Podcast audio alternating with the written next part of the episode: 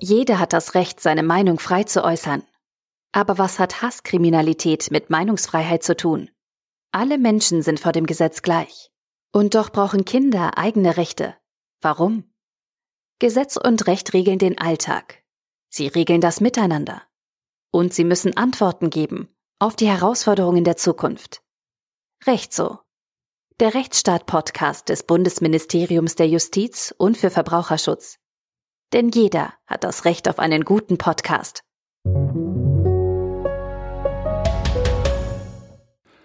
Hallo und herzlich willkommen zu Folge Nummer 148 des FAZ Einspruch Podcasts, dem wöchentlichen Podcast der FAZ zu Recht, Justiz und Politik, heute am 6. Januar. Die erste Folge im neuen Jahr und es begrüßen euch wie stets zum einen ich, Konstantin van Linden, sowie Corinna Budras. Ja, hallo, fröhliches neues Jahr an alle Hörerinnen und Hörer. Und an, ähm, an dich, Konstantin, nochmal herzlichen Glückwunsch ähm, du bist jetzt Vater, ne? Alles gut gegangen? Ja, hört sich immer noch äh, sehr seltsam an, aber ist wohl so. Also doch, ich kann, ich kann es bestätigen. Ich äh, hoffe auch, äh, äh die Kleine fängt jetzt nicht irgendwie an zu schreien, während wir hier aufnehmen, aber momentan äh, schläft sie still und friedlich und hoffentlich bleibt das auch so. Ja, sehr schön. Und wenn, dann würden wir auch das verkraften. Vielleicht bevor wir zu den Themen kommen, nochmal ein besonderer Gruß an einige Jurastudenten in Spee, die sich in den letzten Wochen bei uns gemeldet haben, um zu berichten, dass sie sich für die Rechtswissenschaften entschieden haben, weil sie schon seit Jahren unseren Podcast hören. Ich kann sagen, Konstantin, es hat uns sehr gefreut, ne?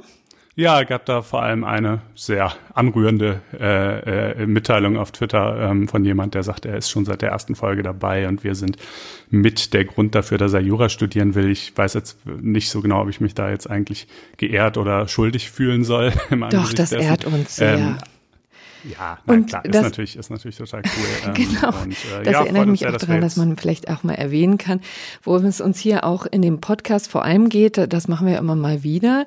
Ähm, aber jetzt äh, im neuen Jahr wäre mal wieder ein guter Zeitpunkt, nämlich es geht schon mir auch darum, alle möglichen Leute für die Feinsinnigkeiten und die Differenziertheit des Rechts zu begeistern und auch nochmal darauf hinzuweisen, wie wahnsinnig äh, praxisrelevant das alles ist, was wir hier diskutieren. Und dazu muss ja jetzt nicht jeder Jura studieren, ähm, aber ehrlich gesagt ähm, reicht mir auch schon, wenn ähm, sich der eine oder andere ähm, auch ein bisschen mehr traut, juristisch zu denken und auch mal der Mindermeinung eine Chance zu geben. Ja, und deswegen streiten wir uns ja hin und äh, hin und wieder mal hier. Ja, ähm, naja, aber jetzt kommen wir, zu den betonen, Themen. Ne, ich glaube, man kann Politik nicht wirklich gut verstehen, ohne zu verstehen, vor welchen rechtlichen Hintergründen sie stattfindet. Und das Gegenteil gilt allerdings oftmals auch. Also Recht kann man manchmal auch nur dann verstehen, wenn man die politischen Hintergründe äh, kennt. Also ich glaube, das ergänzt sich beides ganz gut. Und äh, genau, das ist ja so ein bisschen das Format dieser Sendung für alle, die jetzt vielleicht neu dazugekommen sind. Genau, und damit wären wir auch schon beim allerersten Thema, ähm, denn die Corona-Beschlüsse sind ja tatsächlich nichts anderes, also das, was wir schon seit Monaten sehen, ähm, äh, die ausbalancieren zwischen Recht und Politik und dem, was das äh, Volk möchte und was das Volk tun muss. Ähm, also das ist ja durchaus ein ziemlich betrübliches Thema. Ja, ähm, auch gestern am ähm, Dienstag ähm, kam es jetzt noch zu einem weiteren Beschluss, nämlich die nochmalige Verlängerung des harten Lockdowns und die Verschärfung der Kontaktbeschränkungen. Und äh, das werden wir natürlich gleich zu Anfang besprechen. Aber wer das nicht mehr hören kann, kann das Thema auch gleich überspringen. Wir haben schließlich noch mehr in petto. Denn nach den ganzen schlechten Nachrichten gab es auch eines Gutes, zum Beispiel für den Wikileaks-Gründer Julian Assange. Ähm, er wird eben nicht in die Vereinigten Staaten ausgeliefert, jedenfalls vorerst nicht. Das hat ein Gericht in London am Montag entschieden. Und wir nehmen das mal zum Anlass, mit Dustin Hoffmann zu sprechen. Dustin Hoffmann mit Doppel-N, ne? Stimmt doch. Äh, ja, und das genau. ist der genau. Büroleiter nicht von Martin Sonneborn, ähm, EU-Parlamentarier von Die Partei. Er hat das Verfahren beobachtet und uns ähm, gestern davon berichtet. Da haben wir schon einen Teil dieses Podcasts aufgenommen.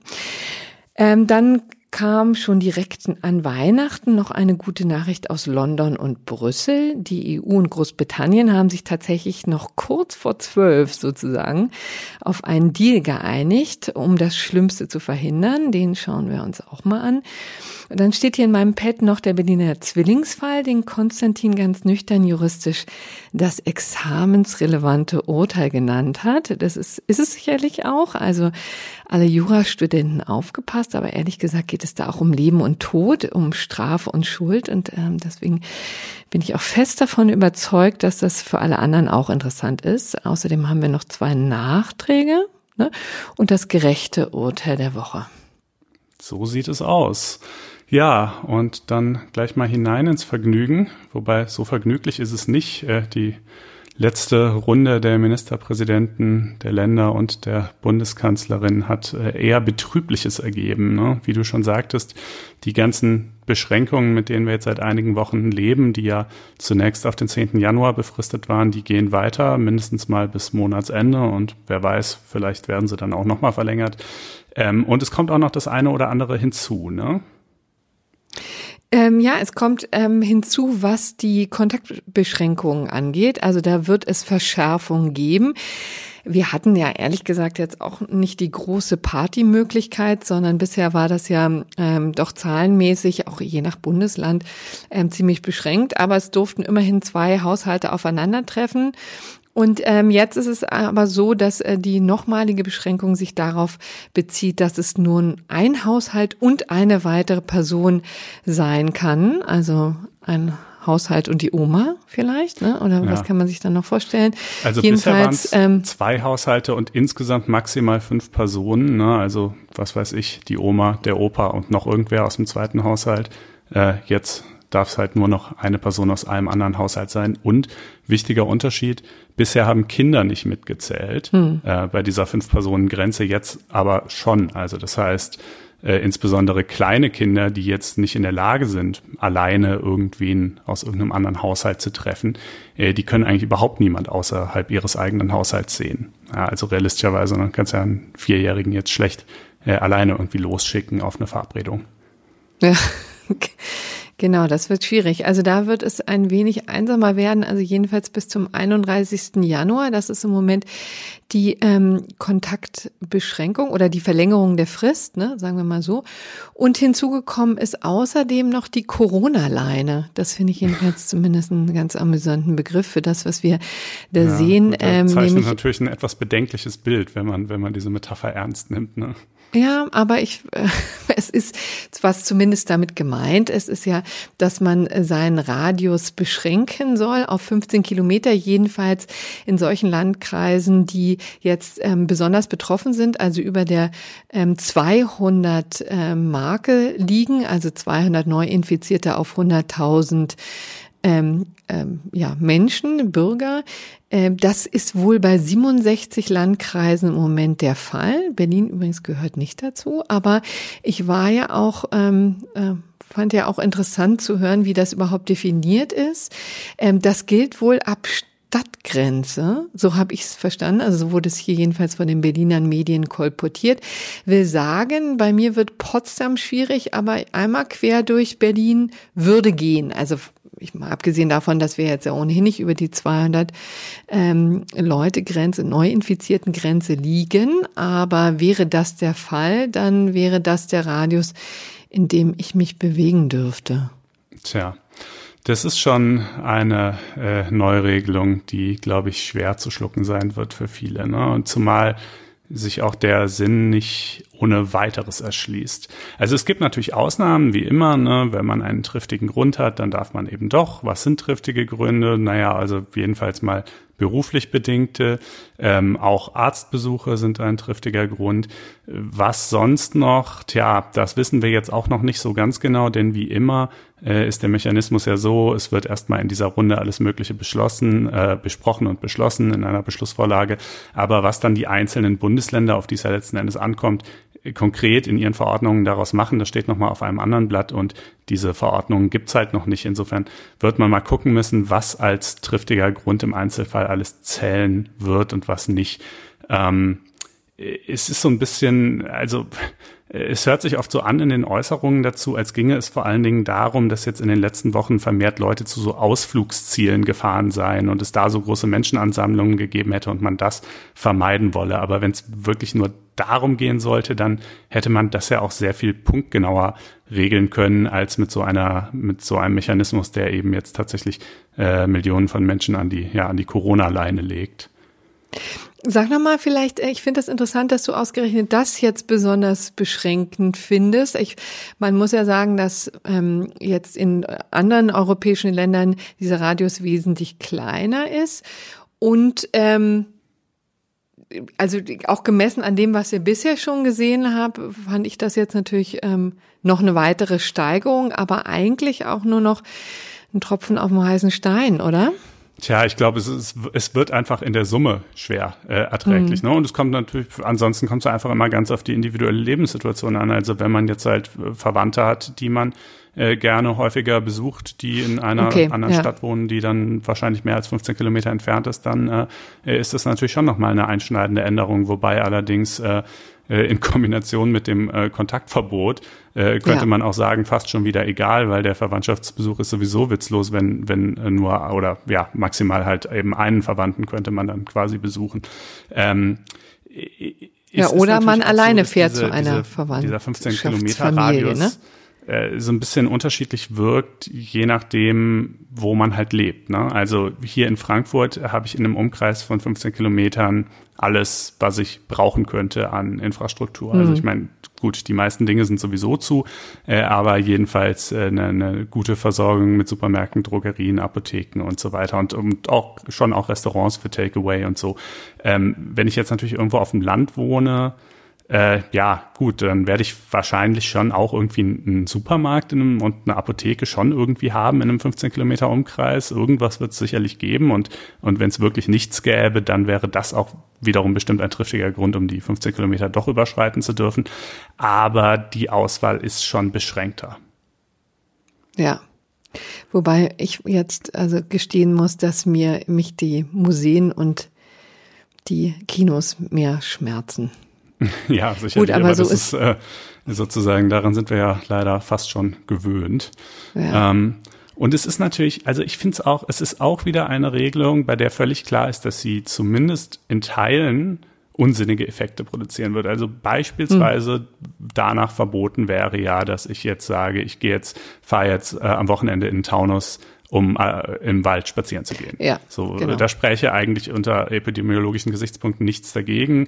Darf ich aber nicht machen, weil der Taunus, oder naja, je nachdem welcher Teil des Taunus, sind es vielleicht sogar gerade noch 15 Kilometer, aber you get my point, ja. Also, ja. Äh, und es könnte ja dann so, sogar gerade zu solchen Effekten führen, dass die relativ wenigen Naherholungsgebiete, die gerade noch nah genug an Großstädten dran sind, besonders viel besucht werden, weißt du? Also äh, halt so, ne, die, die Ecken, wo man quasi als, als Großstädter noch hin darf, dass sich dann da alle ansammeln äh, und andere Teile halt quasi unbesucht bleiben. Also äh, ich finde es, äh, ich weiß einfach nicht, ob das so, ja, ehrlich gesagt schon, ob das so wirklich geeignet ist, am, am Infektionsgeschehen großartig was mhm. zu ändern. Ähm, und jedenfalls scheint es mir doch eine ziemlich grobe Methode zu sein. Und es ist tatsächlich nur so erklärbar, wie du es jetzt eben schon erwähnt hast, nämlich mit den Bildern, die wir gesehen haben aus dem Harz oder aus jedenfalls den Mittelgebirgen in Deutschland oder aber auch den Skiliften in Österreich, ne, wo es tatsächlich zu ganz äh, großen Menschenansammlungen gab, wo äh, kam, wo es ganz offensichtlich nicht möglich war, Abstand zu halten. Und das will man vermeiden. Aber die Frage ist, ob das die geeignete Regelung dafür ist. Ne? Ja, ich habe da ehrlich gesagt Zweifel. Aber gut, es ist ist jetzt mal so ähm, und äh, wir werden sehen, was die Gerichte daraus machen. Die haben ja jetzt in letzter Zeit doch wieder eher die Entscheidungstendenz gehabt, das meiste aufrechtzuerhalten, was äh, der Gesetzgeber äh, bzw. die Regierungen so beschließen. Ähm, aber mal gucken. Gut, dann wären wir hier am Ende unserer Corona-Beschlüsse, oder? Ja, eins, naja, ich würde noch ganz gerne eins ergänzen, was nicht drin steht, äh, was ich aber auch äh, bemerkenswert fand, dass es eben nicht drin steht, äh, und zwar ähm, Homeoffice-Pflicht. Ne? Also ja. das ist ja an Unternehmen gibt's ja weiterhin nur den Appell, Homeoffice so weit wie möglich eben irgendwie den Mitarbeitern zu gestatten. Aber es gibt äh, keinerlei Verpflichtung, das zu tun. Jetzt ist natürlich klar, in manchen Betrieben geht das natürlich nicht. Manche Jobs kann man einfach nur vor Ort machen. In vielen anderen Betrieben geht es aber schon. Und äh, da wird es halt momentan, wenn dann nur auf freiwilliger Basis praktiziert. Also so beispielsweise bei uns bei der FAZ. Ich war, glaube ich, im letzten halben Jahr, weiß ich nicht, kann ich an einer Hand abzählen, wie oft ich im Büro war. Ähm, aber äh, gezwungen sind wir dazu nicht. Ne? Wir könnten, wenn, wenn die FAZ jetzt sagen würde, nö, wir arbeiten ganz normal alle im Büro, dann, dann wäre das gesetzlich betrachtet auch okay. Ja, solange die Abstandsregeln äh, eingehalten werden können ne? und die schon. ansonsten Hygienemaßnahmen. Ist ja nicht so, als wäre das ein komplett rechtsfreier Raum. Und deswegen gibt es ja auch in vielen ähm, Unternehmen schon Regeln, die zum Beispiel die Leute in Gruppen einteilen, damit nur Gruppe A ähm, die Flure bevölkert, damit tatsächlich diese ähm, Abstandsregeln und auch die Maskenpflicht auf den Fluren eingehalten werden kann, ist natürlich auch wieder die Frage, ja, will man, vertraut man darauf, dass Unternehmen das verantwortungsbewusst handeln, ja, und von sich aus darauf achten, dass die meisten Unternehmen, äh, die meisten Mitarbeiter von zu Hause arbeiten und nur da, wo es unbedingt notwendig ist, ins Büro kommen, ja, oder geht man wieder mit so einer generellen ähm, Regelung rein, die womöglich wieder Kollateralschäden verursacht. Also ich muss sagen, ich für meinen Teil bin vielleicht ganz froh, dass das jetzt nicht geregelt ist. In ja, der Hoffnung, dass die Leute da so ein bisschen achten. zwiegespalten. Also natürlich, wenn man es regeln wollte, dann müsste man natürlich Ausnahmebestimmungen schaffen für eben Unternehmen, wo Präsenz irgendwie notwendig ist. Dann wiederum gäbe es natürlich tausend Streit- und Grenzfälle von Unternehmen, wo es jetzt vielleicht nicht absolut zwingend notwendig ist, also wo jetzt nicht irgendwelche mechanische, händische Arbeit vor Ort verrichtet wird, aber wo die Unternehmen dann halt schon argumentieren, ja, es ist aber eben aus folgenden Gründen doch, bei uns äh, muss es eben doch so sein und dann ist halt die Frage, ist das wirklich so? Liegt das vielleicht nur daran, dass ihr nicht die nötige Infrastruktur für Homeoffice angeschafft habt? Hättet ihr das tun müssen und so weiter? Also es würde natürlich zu vielen Folgestreitigkeiten führen. Andererseits wiederum ist es natürlich eigentlich schon für den Staat effizienter kontrollierbar als solche Vorschriften, wie zum Beispiel jetzt dieses Kontaktverbot oder auch dieser 15 Kilometer Radius, die sich an Privatpersonen richten. Ja, also es ist ja immer noch leichter, ein Unternehmen zu kontrollieren, wo Dutzende oder Hunderte Leute arbeiten oder dann eben hoffentlich äh, von zu Hause aus arbeiten. Ja, würde aber ähm, auch nicht passieren, Konstantin, ganz ehrlich. Also ja, würde realistischerweise. ja. Realistischerweise. Äh, ne? Das ist das ist das etwas ernüchternde Fazit, was man oft sieht. Ne? Das ja. allerwenigste von von all dem kann überhaupt irgendwie kontrolliert werden. Ähm, aber ne, ich sozusagen, ne, es ist jedenfalls ja schon tendenziell leichter, einen großen Betrieb zu kontrollieren als äh, einzelne Privatpersonen. Ähm, aber gut, wie dem auch sei. Es gibt jedenfalls keine Homeoffice-Pflicht. Das Einzige, was sich für Unternehmen ändert, ist, dass die Betriebskantinen äh, dicht machen müssen, beziehungsweise die dürfen dann noch Essen zum Mitnehmen anbieten, genauso wie alle anderen Restaurants auch. Aber man darf nicht mehr vor Ort in der Betriebskantine speisen. Ähm, ja, ich glaube, das sind, das sind eigentlich die wesentlichen Punkte zu den neuen Corona-Beschlüssen. Ne? Gucken wir mal, was die Gerichte damit machen. Mhm.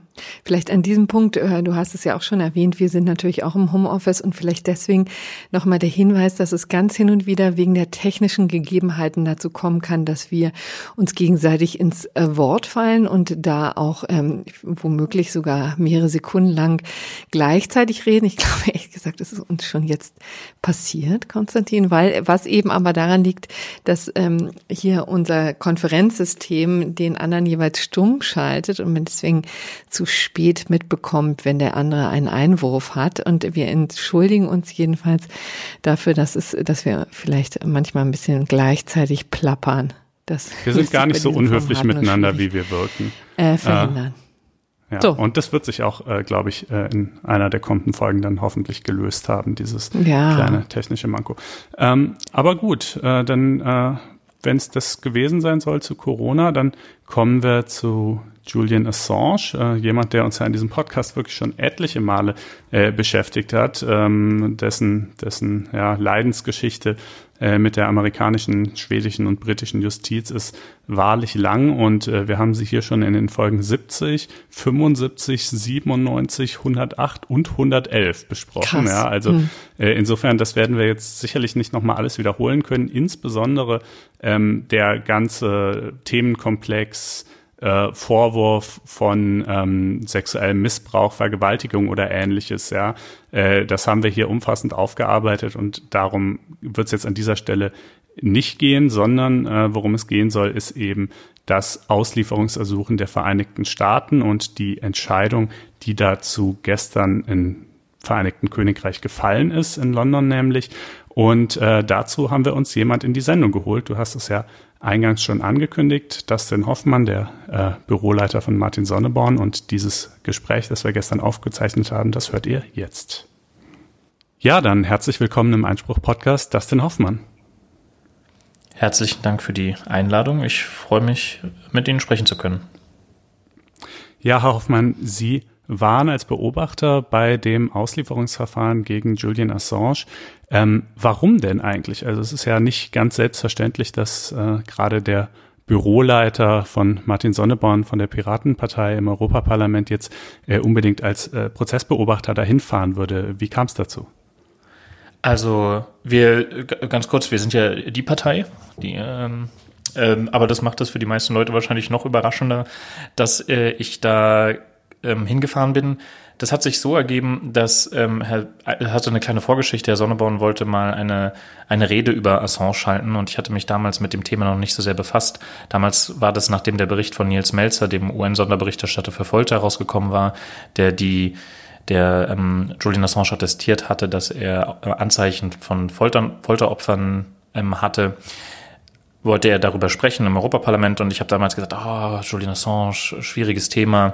Und Herr Sonneborn meinte damals zu mir, ich soll mir das mal genauer angucken, habe dann angefangen, mich reinzulesen und fand das alles unglaublich skandalös und habe mich ab da mit dem Fall befasst und irgendwie bin ich dann im Februar beim Prozess gelandet, weil NGOs haben Leute gesucht, die hinfahren und sich das angucken, weil sie halt meinen, je mehr Leute da sind, desto besser und desto detaillierter wird die Berichterstattung. Und weil das dann losging mit der Pandemie, ähm, hat Herr Sonneborn damals mich geschickt. Und da bin ich äh, dann gelandet und fand das vor Ort wichtig und spannend und habe mich dann dafür hab beantragt, dass ich auch im September dabei sein kann. Es wurde damals zugelassen, sodass ich äh, den ganzen Monat damals in London war und das Hauptverfahren begleitet habe. Okay. Ja, Herr, Herr Melzer und sein Bericht äh, werden regelmäßigen Hörern des Podcasts sehr bekannt sein. Ihn hatten wir in einer früheren Sendung mal zu Gast und da äh, kam ja in der Tat heraus, dass, äh, ich sag mal, im Vorfeld dieses Auslieferungsverfahrens namentlich äh, bei den Vorwürfen äh, angeblichen sexuellen Missbrauchs und äh, dann der Art und Weise, wie äh, die schwedischen und auch britischen Ermittlungsbehörden damit umgegangen sind, äh, auch alles jetzt nicht gerade lege artis gelaufen ist, um es mal sehr zurückhaltend zu formulieren. Aber das haben wir ja schon besprochen. Jetzt würde mich mal interessieren, wie war denn Ihr Eindruck von der Verhandlung? Und jetzt, ich meine jetzt noch gar nicht so sehr die Inhalte, dazu kommen wir gleich, sondern einfach so das Prozedere. Lief das fair ab? War das ein, ein, ein ergebnisoffenes Verfahren? Äh, und äh, wenn ich schon dabei bin, wie kam es eigentlich dazu, dass Assange in diesem seltsamen Glaskasten die ganze Zeit saß, den man ja vielleicht äh, von Fotos aus der Verhandlung kennt? Also das Verfahren war, es war das für mich das erste britische Auslieferungsverfahren, was ich mal angesehen habe. Das war ein bisschen, ich habe ich hab ein äh, Jurastaatsexamen, aber trotzdem ist das ja ein sehr spezielles Feld, anderes, anderes, ähm, andere Rechtsrahmen dort. Aber es, mir kamen schon einige Sachen sehr eigenartig vor. Wenn wir direkt anfangen bei diesem Glasdock, ähm, im Februar gab es einen ersten Teil der Verhandlung, eine Woche lang in London und damals haben seine Anwälte, also die Anwälte von Julian Assange, beantragt, ob er im Hauptverfahren nicht bei ihnen sitzen könne, weil er damals in diesem Dock war. Das lag, dachten wir zumindest damals, auch daran, dass diese, das Gericht, in dem der erste Teil verhandelt wurde, direkt am Gefängnis ähm, angegliedert war, in dem er untergebracht ist. Und da ist es, das ist ein Hochsicherheitsgefängnis und da wird es so gemacht, dass ein Tunnel direkt vom Gefängnis in den Gerichtssaal und dann werden die Leute durch den Tunnel gebracht und in so ein Glasdock und sitzen dann hinter Panzerglas hinten in dem Gerichtssaal. Das ist für uns in Deutschland ein recht ungewöhnlicher Eindruck, weil so wie ich das kenne, sitzen Leute meistens dann hinter Glas, wenn sie geschützt werden sollen und nicht, äh, um andere zu schützen und naja, jedenfalls saß er da und sie haben dann beantragt, dass er doch bitte ähm, bei ihnen sitzen könne, damit er ihnen Anweisungen geben kann, damit sie sich konsultieren können, weil das ja, wenn er in den Glaskasten ist, so ist, dass jedes Mal, wenn sie mit ihm sprechen wollen, das Verfahren unterbrochen werden muss. Weil da sitzen ja auch Leute von der Anklage und es gibt keine Möglichkeit, sich vertraulich auszutauschen im Raum. Und damals sagte die Anklage dazu, naja, wieso eigentlich nicht? Das passt doch, äh, also wir haben kein Problem damit, das ist ja kein Gewaltverbrecher, das ist jetzt nicht gefährlich. Und die Richterin meint dann, nö, also das kann nicht, äh, das geht nicht, er wäre außerhalb des Glaskastens nicht mehr in Gewahrsam des Gerichts und dann müsste er eine Freilassung auf Kaution beantragen. Das würde die Anklage natürlich nie mitgehen. Das wurde dann einen Tag später wieder diskutiert, da hat sich herausgestellt, dass die Richterin mit dieser Einschätzung falsch lag. Und dann hat sie gesagt, ja, nee, machen wir trotzdem nicht. Geht doch auch so. Also ist dann auch nicht mehr allzu tief in die Begründung eingestiegen.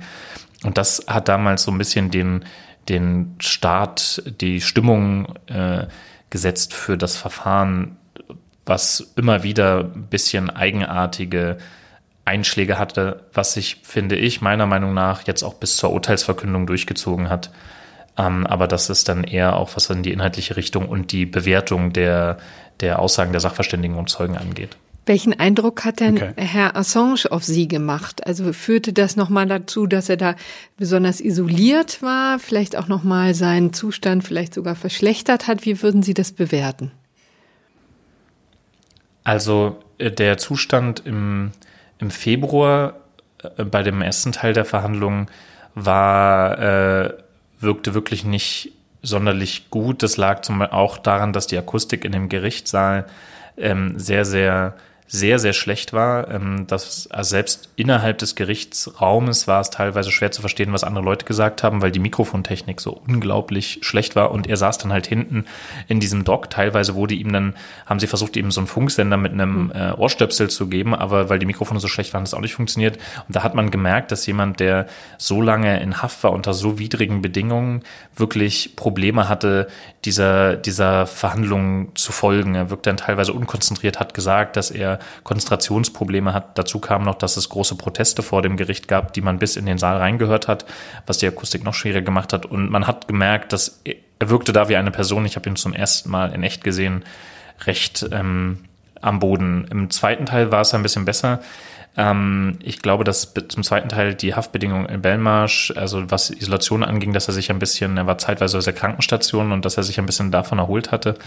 Ähm, und man hat gemerkt, dass er alles daran setzt, diesem Verfahren aufmerksam zu folgen. Also ich kann mir das vorstellen für jemanden, dem ja attestiert wurde, unter schweren Depressionen zu leiden ähm, und dem auch ein, äh, ähm, ein Autismus, ein Asperger-Syndrom diagnostiziert wurde. Das sind ja nochmal schwierigere Bedingungen als für gesunde Leute. Ähm, dass er sich sehr bemüht hat, dem zu folgen. Er hat manchmal auch Sachen von hinten rein gerufen, was äh, ihm untersagt war. Die Richterin hat ihn dann immer wieder daran erinnert, ähm, dass er bitte den, dass er nichts zu sagen hätte, weil seine Anwälte da seien, um für ihn zu sprechen. Aber ja, also er wirkte jetzt auch nicht im zweiten Teil nicht topfit, mhm. aber besser. Und das ist, Entschuldigung, das ist schon auch merkwürdig, ne? Dass einfach einem ähm, Angeklagten, wenn man das so überhaupt bezeichnen kann, wahrscheinlich nicht, ne? Aber jedenfalls ähm, das Wort so abgeschnitten wird? Ja, es ist ähm, vor allem, was mich überrascht hat in dem Fall, das wird ähm, juristisch grundsätzlich ähm, schon so richtig sein, weil er sich dafür entschieden hat, ähm, dass er durch seine, durch seine, durch seine Anwältinnen und Anwälte da vertreten wird. Das Problem an der Sache ist nur, dass mit welcher Kompromisslosigkeit und Beharrlichkeit ihm das Wort abgeschnitten hat, wenn man überlegt, dass hier eine maximale Gefängnisstrafe von 175 Jahren im Raum steht. Also für, für ihn geht es die gesamte Zeit um sein Leben. Ähm, er sitzt da hinten in diesem Glasdock. Ähm, kann er, er kann ja auch nicht einfach sagen zu seinem Anwalt jetzt, äh, hier, das sehe ich anders oder können wir da mal was machen. Das ist jedes Mal muss er sich hinten äh, irgendwie äh, melden und dann muss das Verfahren unterbrochen werden. Und wenn da jemand mal was reinruft, ja, ich fand das einfach ähm, unverhältnismäßig, mit welcher Beharrlichkeit die Richterin ähm, ihnen da angegangen ist. Und äh, das war schmerzhaft, das mit anzusehen. Okay, also die ganzen formalen Rahmenbedingungen sind, waren schon mal einigermaßen widrig, aber kommen wir mal zu den Inhalten. Es geht ja jetzt, ging ja jetzt vor Gericht nicht um die Frage, ob Julian Assange ein guter Mensch ist, ob diese Veröffentlichung unterm Strich mehr Schaden oder Nutzen angerichtet hat. Es ging auch nicht um die Frage, ob er äh, Journalist ist oder Aktivist oder irgendwas dazwischen, sondern es ging eben um die Frage, ob er ausgeliefert werden soll an die Vereinigten Staaten. Und dafür gibt's ja schon eine, äh, einen klare Rechtsgrundlage oder die eben den Prüfungsmaßstab bildet, nämlich dieses Auslieferungsabkommen zwischen dem Vereinigten Königreich und den USA aus dem Jahr 2007, wenn ich mich nicht täusche. Und ähm, wie sieht das denn aus? Also was sind da die Kriterien, unter denen eine Auslieferung erfolgen darf oder eben auch äh, zu unterbleiben hat? Also die Verteidigung hat sich da auf mehrere Punkte bezogen, weshalb das auch ein bisschen verschwimmt und das dann im Endeffekt für die Verhandlung schon eine Rolle spielt, inwiefern diese Veröffentlichung Nutzen hatte und inwiefern er journalistisch tätig war oder nicht. Die Richterin ist darauf in dem in der Urteilsverkündung ja auch schon eingegangen. Also im Großsatz, im, im, einen großen Block hat gebildet, dass die Verteidigung gesagt hat, er dürfe nicht ausgeliefert werden, ähm, weil das Auslieferungsersuchen politisch motiviert sei. Und in diesem Kontext haben wir auch einige Sachverständige gehört, die unterschiedliche NGOs betreuen ähm, oder zum Beispiel das Iraq ähm, Body Count Project, bei dem die gesagt haben, durch die Veröffentlichung der Unterlagen zum Irakkrieg haben sie 15.000 äh, mehr zivile Todesopfer feststellen können als äh, vorher, wo ja wurde schon recht breit gefächert dargelegt, dass es in einigen Punkten einen Nutzen gab, ähm, weil das eben die Kehrseite der Medaille auch für die politische Motivation ist. Also wenn ich, äh, wenn da jetzt, wenn wir da zehn Journalistinnen und Journalisten haben, die feststellen können, dass er dass diese Unterlagen ihnen geholfen haben, Kriegsverbrechen oder Fehlverhalten von Regierungen aufzudecken, ähm, erklärt das natürlich, kann das natürlich auch ein Grund dafür sein, politisch motiviert diese Handlungen zu unterbinden. Mhm. Das ist ein Block. Aber das ist mir nicht ganz klar, was da mit politischer Motivation gemeint ist. Denn dass dieses Ta Verfahren durch und durch äh, zumindest mal ein, ein, also getränkt ist in einem politischen Hintergrund, das ist ja vollkommen unbestreitbar. Also ich meine, äh, der Mensch hat äh, maßgeblich dazu beigetragen, dass äh, Botschaftsdepeschen und, äh, und äh, Geheimnisse über, also aus Sicht der amerikanischen Regierung geheime Dokumente über die Kriegsführung im Irak und in Afghanistan äh, öffentlich wurden. Und natürlich ist sowohl die Veröffentlichung dieser Dokumente als auch dann eben umgekehrt der Wunsch der amerikanischen Regierung, ihn zu bestrafen und ja, vermutlich auch ein Exempel an ihm zu statuieren, ähm, von politischen Erwägungen mitgetragen. Das ist ja geradezu unbestreitbar. Ähm, aber ist das jetzt sozusagen, also kann das alleine der Maßstab sein oder ist damit eher ist mit dem Wort politisches Verfahren eher gemeint, dass man quasi ähm, äh, äh, ein Verhalten zu bestrafen sucht, das eigentlich gar nicht mhm. strafbar ist, nur aus politischer Motivation heraus. Denn das ist, das wäre ja ein Unterschied. Ja, letzteres natürlich. Also ähm, es geht, geht ähm, darum, dass diese politische, politische Motivation ähm, des Verfahrens soll, würde dann die, den, den Wunsch der, der Strafverfolgung überwiegen. Also es geht darum, dass es dann nicht mehr darum geht, jemanden für strafbares Verhalten zu belangen, ähm, also in dem Kontext wurde zum Beispiel dann äh, versucht, diese ganze, dieses ganze Anklageprozedere auch zu, zu diskreditieren. Aber das ist sicherlich ein Punkt, der, also ich habe ähm, auch in meiner Berichterstattung vorher gesagt, das sind so Punkte, die sind ähm, der Argumentation gegenüber offen. Das oder darüber kann man halt mhm. streiten. Wie gesagt, es ist ja ganz klar, dass es politisch eine politische Motivation gibt, aber bis zu welchem Grad ist die da und überwiegt die ein Interesse ähm, einer, einer ordentlichen Strafverfolgung? Ähm, deswegen ist das im Endeffekt auch jetzt ein Punkt, den, diesen Punkt hat die Richterin komplett abgeräumt. Sie hat ihm, also sie hat das quasi gesagt, dass er sich darauf nicht berufen kann. Sie hat auch gesagt, dass ähm, sie seine Tätigkeit nicht für eine ähm, journalistische Tätigkeit hält, dass das über das, was Journalisten tun, hinausgeht. Das ist insofern ganz interessant, als dass wir ähm, einige Investigativjournalisten als Sachverständige gehört haben, die das ihr genau das Gegenteil ähm, vorgetragen haben. Also die haben genau gesagt, wissen Sie, wenn Sie in investigative, im investigativen Journalismus unterwegs sind, dann ist es nicht so, dass Sie morgens ins Büro kommen und die da Unterlagen auf dem Schreibtisch liegen, sondern dass das eine, eine aktive Sache ist, bei der man mit Quellen spricht, äh, Quellen ähm, validieren muss und dann auch mal nachfragt, ob sie noch mehr Unterlagen beschaffen können. Ja, aber das hat die Richterin alles komplett abgeräumt und sich dann halt nur auf den auf den gesundheitlichen Zustand berufen und hat halt, ist da mit der Verteidigung äh, mitgegangen, was auch dazu führt, dass viele Leute, ähm, und da zähle ich mich dazu, mit dem Urteil im Ergebnis natürlich glücklich sind, aber inhaltlich nicht. Also weil das äh, nicht das ist, was, äh, was sich die Menschen, die hier eine Gefahr für die Pressefreiheit sehen, gewünscht haben. Also um das vielleicht nochmal deutlich zu sagen, ähm, also sie hat quasi zu erkennen gegeben, dass sie diesem dem Vorwurf der Spionage durchaus für äh, gewichtig hält oder hier auch in diesem Fall erfüllt. Kann man so weit gehen, das zu sagen, oder hat sie nur sich in diese Richtung bewegt? Also sie hat sich an der Stelle jetzt schon in die Richtung bewegt, zu sagen, dass wenn sie in, in dem, es ist der im Umkehrschluss, wenn sie sagt, dass es keine journalistische Tätigkeit war, dann geht sie darauf ein, zu sagen, dass sie es zumindest für möglich hält, dass es hier eine Verabredung dazu gab, ähm, Passwörter zu knacken, zu hacken und in diese Spionagerichtung zu gehen. Also mhm.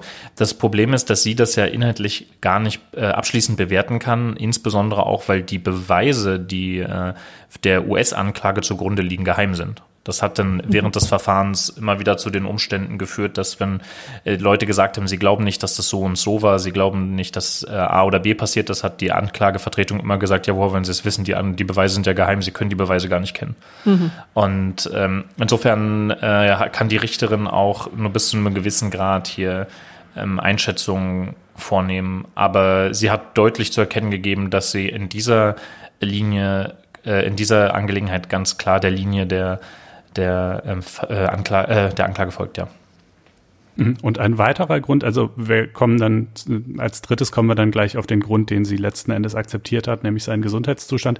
Ein weiterer Grund, der auch noch gegen die Auslieferung hätte sprechen können, den sie aber ebenfalls abgeräumt hat, war ja das Argument, dass äh, Assange in den USA kein faires Verfahren zu erwarten hätte, was ja mit verschiedenen ähm, Indizien, sage ich mal, äh, belegt äh, wurde oder zu belegen versucht wurde, äh, beispielsweise der Tatsache, dass er schon während seines Aufenthaltes in der ecuadorianischen Botschaft offenbar auf Betreiben äh, der Amerikaner abgehört wurde gegen Verstoß gegen diplomatische ähm, ja, äh, Regeln, ähm, dass seine Familienmitglieder teilweise ebenfalls offenbar beschattet wurden äh, und dass es aus der amerikanischen Politik, also gut, jetzt werden wir bald einen neuen Präsidenten haben, aber jedenfalls mal äh, von Seiten Donald Trumps ja nun eine, eine Unzahl von Äußerungen gibt, die erkennen lassen, ähm, äh, welchen Stellenwert er der freien Presse einräumt. Ähm, äh, das, also da, da könnte man ja in der Tat schon sagen, ähm, äh, ist jetzt wirklich ein bisschen offen, wie fair dieses Verfahren für ihn in den USA wird. Aber das hat die Richterin auch nicht so gesehen, wenn ich es richtig verstanden habe, oder? Also das ist für, für mich im Ergebnis auch einer der, der kritischsten Punkte, den äh, der in diesem Urteil wirklich noch genauer zu analysieren und zu bewerten sein wird. Wir haben während des Verfahrens Zeugen gehört aus Spanien, die Mitarbeiter ehemalige, also wir haben die nicht gehört, die haben ein schriftliches Statement eingereicht, die sind auch beide anonym geblieben. Die ehemalige Mitarbeiter des Unternehmens Undercover Global aus Spanien, das für die Sicherheit der Botschaft in Ecuador zuständig war. Ähm, wenn wir jetzt von Beschattung sprechen, ist das einer der Mitarbeiter, der für die technische Ausstattung in der Botschaft ähm, zuständig war, hat berichtet, dass er, es ging damit los, dass er die Kameras austauschen sollte, weil die ersten, die uralten Kameras konnten keinen Ton aufnehmen, den Kameras ausgetauscht, sodass die auch Ton aufnehmen konnten, ohne dass die Leute es merken, weder die Mitarbeiter der ecuadorianischen Botschaft noch ähm, Julian Assange und seine Leute, sie haben dann Mikrofone installiert im Feuerlöscher und im Bad, weil Julian Assange ja schon Angst hatte, dass er abgehört wird und deswegen viele seiner Treffen mit Anwälten im Bad durchgeführt hat. Ähm, der Mitarbeiter hat berichtet, dass Treffen mit Anwälten priorisiert abgehört werden sollten.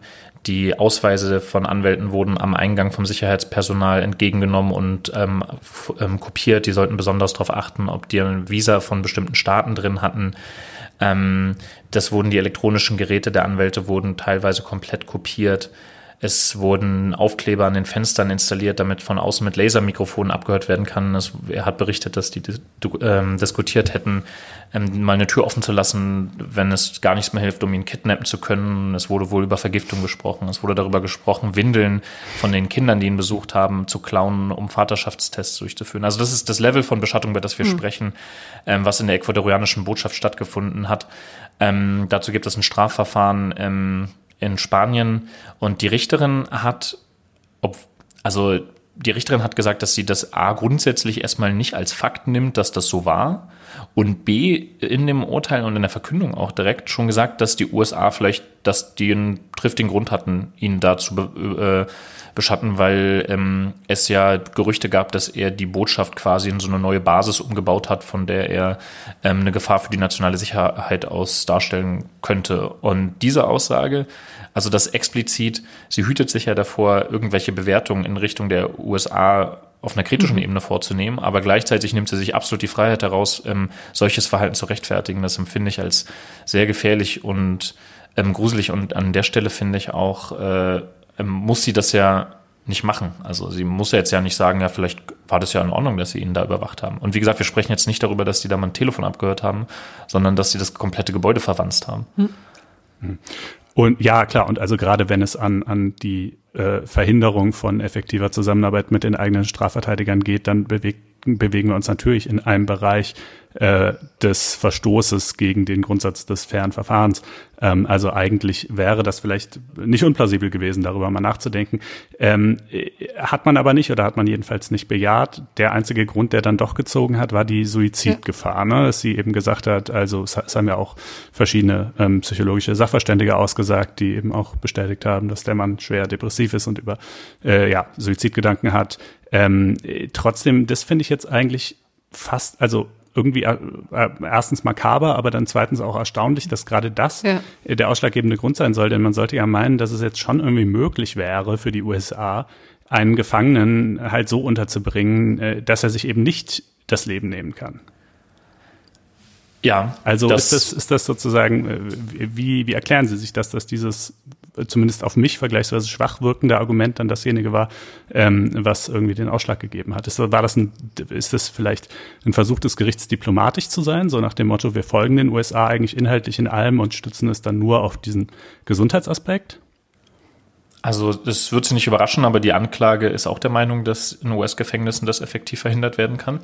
Ähm, aber die also wir haben drei Tage lang medizinische ähm, Gutachten und Sachverständige gehört zu Assanges Gesundheitszustand. Die Berichterstattung darüber war ähm, aus Gründen des, äh, des Schutz seiner Persönlichkeitsrechte ähm, dünner als sonst, weil da halt wirklich, da wurde tief zurück, wurde weit zurückgegangen in seine Kindheit, seine Familienverhältnisse und seine ganze Psyche wurde seziert.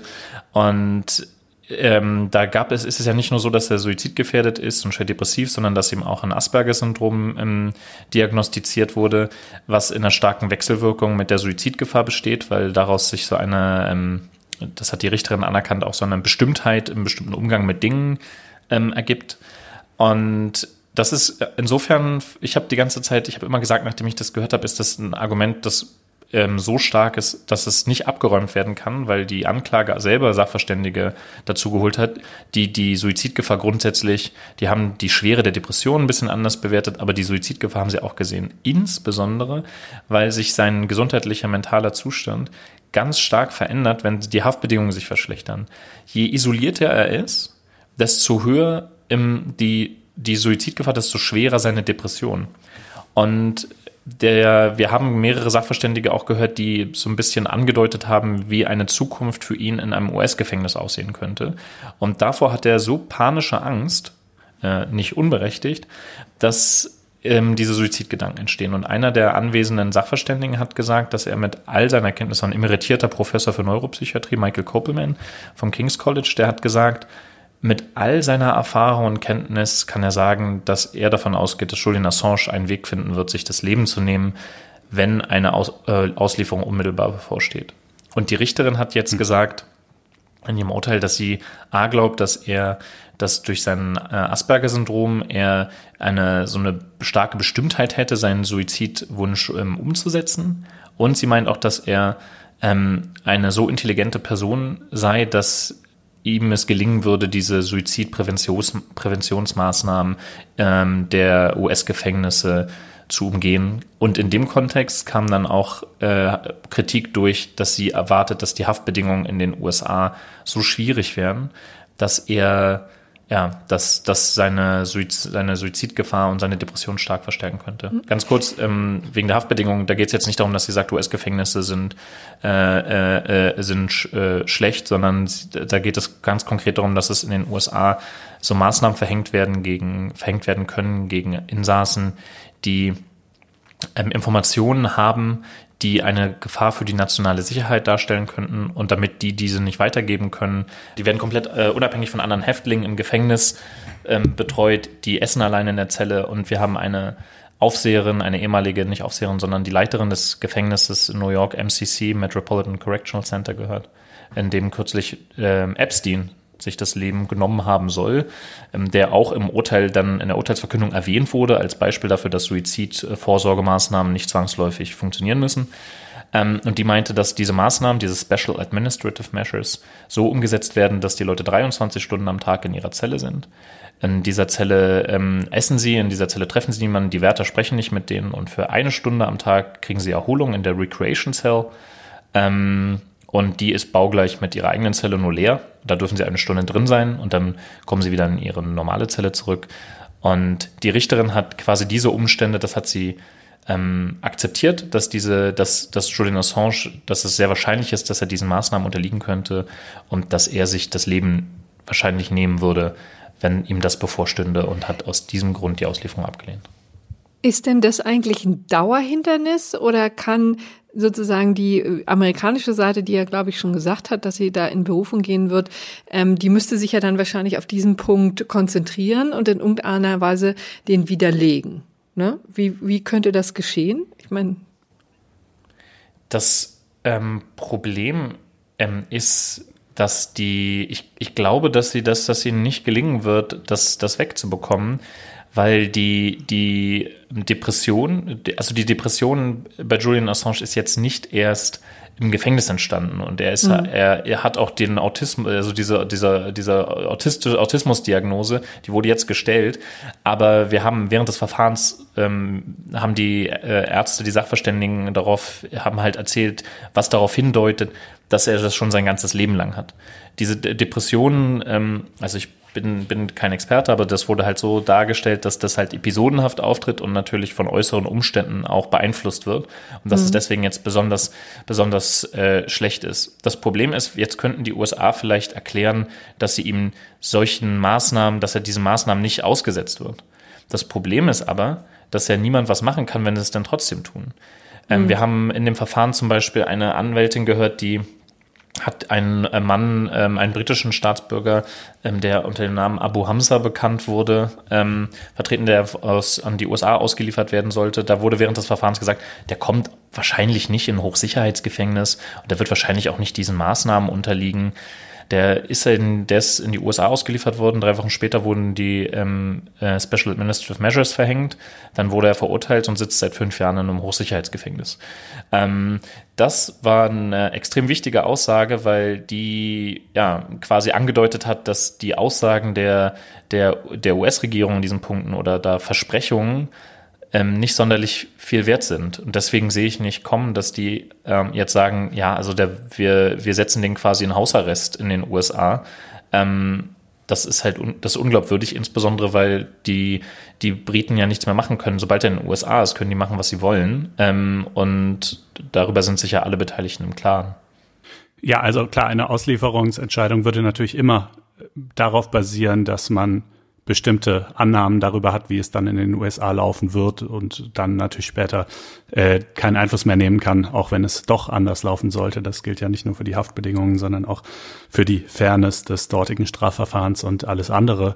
Aber ähm, das ist ja hm, vielleicht kein grundsätzliches Hindernis. Ich tue mich mit diesem Punkt nur deshalb so ein bisschen schwer. Also im Ergebnis äh, teile ich natürlich irgendwie auch die Erleichterung über das Ergebnis, weil es so viele andere starke Argumente gegeben hat, ähm, die gegen seine Auslieferung gesprochen hätten. Aber man kann ja mal das Gedankenexperiment anstellen und sagen, was wäre, wenn Julian Assange einfach ein Terrorist wäre und sich Leute umgebracht hätte. Und es hätte auch im Übrigen hätte es auch gar nicht diese ganze unsägliche Vorgeschichte mit Überwachung und äh, seltsamen Vorwürfen gegen ihn gegeben und so weiter, sondern er wäre einfach ein Terrorist und er hätte Leute umgebracht und sollte ausgeliefert werden. Und das einzige Argument dagegen wäre sein schlechter psychischer Zustand und die drohende Suizidgefahr. Würde man das dann auch für überzeugend halten? Also würde man dann sagen, ach so, ja, hm, dir geht's schlecht im Angesicht der Tatsache, dass wir dich äh, für dein Verbrechen bestrafen wollen. Das ist aber komisch, dann können wir das wohl nicht machen. Also in einer solchen Konstellation würde man das doch, glaube ich, nicht für besonders stichhaltig halten, dieses Argument. Ähm, in, wie gesagt, jetzt in diesem Fall äh, emotional im Ergebnis sicherlich schon, aber ähm, juristisch finde ich es halt trotzdem seltsam, dass das sozusagen der durchschlagende Grund sein soll und dass der sich auch nicht ausräumen lassen können sollte. Ja, klingt ein bisschen wie ein Ablenkungsmanöver, ne? Das hattest du ja ähm, vorhin auch schon angedeutet. Würden Sie das auch sehen? Also sich vielleicht nicht getraut hat, das an anderer Stelle schon abzublocken ähm, und deswegen sich auf diesen Punkt konzentrieren musste? Also das halte ich, äh, wir werden es niemals herausfinden, aber das halte ich natürlich für realistisch. Ähm, wir dürfen nicht vergessen, dass das jetzt eine, ein District Judge ist, also vergleichbar mit einer Amtsrichterin bei uns. Die macht normalerweise Strafverfahren bis ein Jahr ähm, mhm. und Auslieferung. Das ist halt, das bezieht sich, passt auch gut in den Kontext jetzt zu anderen Sachen. Normalerweise sind diese Auslieferungsverfahren ja nicht sonderlich problematisch, weil genau man, Auslieferungen basieren ja auf dem Prinzip, dass man davon ausgeht, dass die andere Seite ein rechtsstaatlich ordentliches Verfahren hat. Das ist ja eine Errungenschaft des Vertrauens Rechtsstaaten unter, von Rechtsstaaten untereinander. Ähm, sonst könnte man das ja gar, gar, sonst würde das ja nicht funktionieren. Aber in dem Fall ähm, ist das sicherlich für, für die Richterin eine Möglichkeit gewesen, ähm, ohne politische äh, ohne politische Implikationen jetzt, die ich meine, das wäre für eine Amtsrichterin in Deutschland jetzt auch nicht so trivial, die USA zum Unrechtsstaat zu erklären, ähm, auch wenn sie das, wenn es ihnen da, wenn es ihr da unter den Nägeln brennt. Ähm, insofern halte ich das grundsätzlich auf ganz persönlich, ohne natürlich zu wissen, ob es so ist, äh, auch für möglich, dass sie damit diese politischen Probleme umschiffen wollte, ähm, aber durchaus auch gesehen hat, dass eine Auslieferung hier ja, falsch wäre. Aber grundsätzlich ist es halt mhm. so, dass das ähm, in, dem, in dem Treaty in, steht, dass, dass halt das Auslieferungsverfahren gestoppt werden müssen mhm. Ähm, oder halt Leute nicht ausgeliefert werden können, wenn sie ähm, unter ganz besondere oder besonders schweren medizinischen äh, Problemen leiden. Also das ist jetzt schon mhm. so, dass es dafür eine Rechtsgrundlage gibt. Das ist jetzt nicht so, dass sie da, dass sie jetzt da irgendwie äh, Case Law sagt, ähm, das mhm. ist jetzt so. Mhm. Vielleicht hat ja das Berufungsgericht jetzt noch mal die Chutzpe, da ein bisschen direkter zu werden, äh, klarer sich auch in Richtung der Vereinigten Staaten zu äußern. Ähm, genau, und wie geht's jetzt weiter mit äh, Julian Assange? Also wir hatten ähm, am, am Montag wurde die Entscheidung äh, gesprochen. Die Gegenseite hat 15 Tage, also die Anklage hat 15 Tage Zeit, ähm, in die Berufung einzulegen. Die haben gesagt, direkt gesagt, dass sie das machen werden. Und am Mittwoch, also den 6. Januar, gibt es morgens ein äh, Verfahren, bei dem die Verteidigung eine Freilassung auf Kaution beantragen möchte. Das haben sie in der Vergangenheit schon sehr oft gemacht. Allerdings hat die Richterin das immer abgelehnt, weil Julian Assange damals in einem Fall ja, also als er in die ecuadorianische Botschaft geflüchtet ist, hatte er seine Fußfessel abgemacht, da unterlag ja Kautionsauflagen, die er gebrochen hat. Deswegen wurde in der Kaution immer abgelehnt. Jetzt, wo die Auslieferung ähm, abgelehnt wurde, verschiebt sich natürlich das, äh, die Verhältnismäßigkeit einer dauerhaften Ingewahrsamnahme in, in Belmarsh, sodass alle sehr gespannt auf die auf den Mittwoch gucken jetzt und ähm, hoffen, dass er, also nicht alle hoffen das, aber ähm, viele hoffen, dass er jetzt auf Kaution freikommt und endlich aus diesem hm. äh, Gefängnis rauskommt. Weil wir dürfen nicht vergessen, ähm, er sitzt ja jetzt nicht da drin, weil er für irgendeine eine, äh, Straftat verurteilt wurde. Er sitzt da momentan einfach nur wegen des Auslieferungsverfahrens, weil die mhm. Richterin Fluchtgefahr sieht. Er hatte ursprünglich, als er in der ecuadorianischen Botschaft festgenommen wurde, da wurde er ähm, für 50 Wochen ähm, in Haft, äh, hat er 50 Wochen ähm, Haftstrafe bekommen für den Verstoß gegen die Kautionsauflagen. Das ist aber lange vorbei und ja, jetzt ist es äh, ähm, quasi eine Art Untersuchungshaft oder halt einfach so eine, damit er halt nicht äh, fliehen kann. Das ist jetzt der nächste Schritt und ähm, dann geht es in die Berufung. Aber jetzt müssen wir erstmal abwarten, was am 6. Januar passiert. Genau. Dann, wenn der Podcast erscheint, äh, werden wir vielleicht äh, die Entscheidung schon haben. Heute ist Dienstag. Äh, wir haben das Gespräch voraufgenommen und bedanken uns recht herzlich ne, für diese Insights in diesem Prozess. Herzlichen Dank. Ja, vielen Dank, dass äh, Sie sich mit mir darunter, darüber unterhalten wollten. Ja, gerne. Ja, vielen Dank, Herr Hoffmann. Also kommen wir jetzt nochmal zu einem anderen Thema, bei dem wir auch schon alles gegeben haben. Ich erinnere an die Folge Trinken gegen den Brexit, bei dem wir uns mit Pims unsere Trauer ertrunken haben. Jetzt allerdings ist man so erschöpft, dass man nur noch nüchtern referieren kann, was es Neues gegeben hat. Und zwar immerhin nichts Geringeres als ein Brexit-Deal. Das heißt, der No-Deal Brexit ist abgewendet.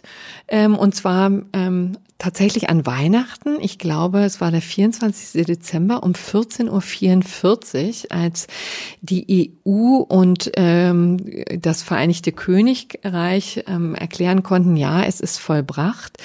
1245 Seiten sind, ähm, naja, also zusammengestellt. Man weiß nicht so genau, wer sie eigentlich alles gelesen hat ähm, und unterschrieben. Ähm, und das wollten wir uns jetzt mal ein ähm, wenig genauer angucken. Ähm, besonders tragisch, das vielleicht so äh, nochmal am Rande, ist es, dass am Ende es an den Fischereirechten hakte. Ja, also ein wirklich doch recht kurioses ähm, Problem, das hier über ähm, Tage hinweg, wenn nicht sogar Wochen, die Gemüter erhitzt hat, obwohl es doch tatsächlich nur um 600 Millionen Euro ähm, geht, also ein Markt von 600 Millionen Euro. Aber es wurde bis zuletzt gehandelt, äh, verhandelt, auch bis tief in die Nacht hinein wurden Fischereifangquoten äh, hin und her geschoben und gerechnet und so. Und ähm, dann kam es dann Gott sei Dank zu einem ähm, zu einem gütlichen Ende. Man kann vielleicht sagen, das lag natürlich daran, dass es jetzt so profan nur um die Fischereirechte ging. Das lag daran, dass ja das Vereinigte Königreich und die EU schon am 31. Januar mit dem Withdrawal Agreement ähm, ja tatsächlich die, die, den entscheidenden Schritt gegangen sind, also das Ausscheiden aus der EU besiegelt haben. Und das gilt natürlich auch weiterhin. Also das Agreement ist natürlich weiterhin in Kraft. Und ähm, bis zum 31.12., das nur zur Erinnerung galt, ja eine Übergangszeit, in der dieses Handelsabkommen äh, für die weitere Zukunft äh, ja verhandelt wurde und dann ähm, eben auch abgeschlossen wurde. Und ja, und das ist aber doch schon bemerkenswert, ne? denn ich kann mich an viele Äußerungen ja. äh, im Verlauf des Jahres von Diplomaten äh, erinnern, die sagten, äh, dieses, dieses Handelsabkommen äh, das sei derart komplex und das müsste so wahnsinnig viele verschiedene Bereiche regeln, dass es schlechterdings unmöglich sei, das überhaupt bis Jahresende fertig zu kriegen. Und nun hat man es doch geschafft und hatte sogar noch genug Zeit, um sich die letzten Wochen äh, ausgerechnet einem solchen scheinbar bedeutungslosen Nebenkriegsschauplatz wie den Fischereirechten widmen zu können. Ja, und man muss eben sagen, dass Handelsabkommen normalerweise Jahre dauern, ne? Also mhm. und dann auch oft nicht abgeschlossen werden. Hatten wir jetzt ja auch dem transatlantischen Freihandelsabkommen, was ja ähm, dann komplett äh, brach liegt äh, seit etlichen Jahren, also seit Donald Trump letztendlich, aber auch schon vorher war, lief ja nicht alles rund.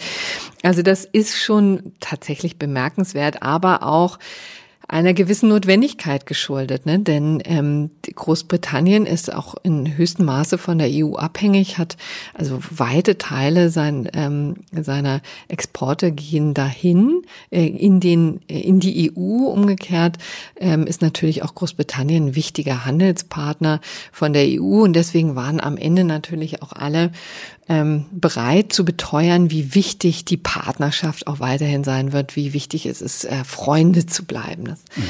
Ähm, sollte man ja auch nicht denken nach den ja dreieinhalb Jahren, die ja auch wirklich ziemlich erbittert gekämpft wurde, ja, mitunter.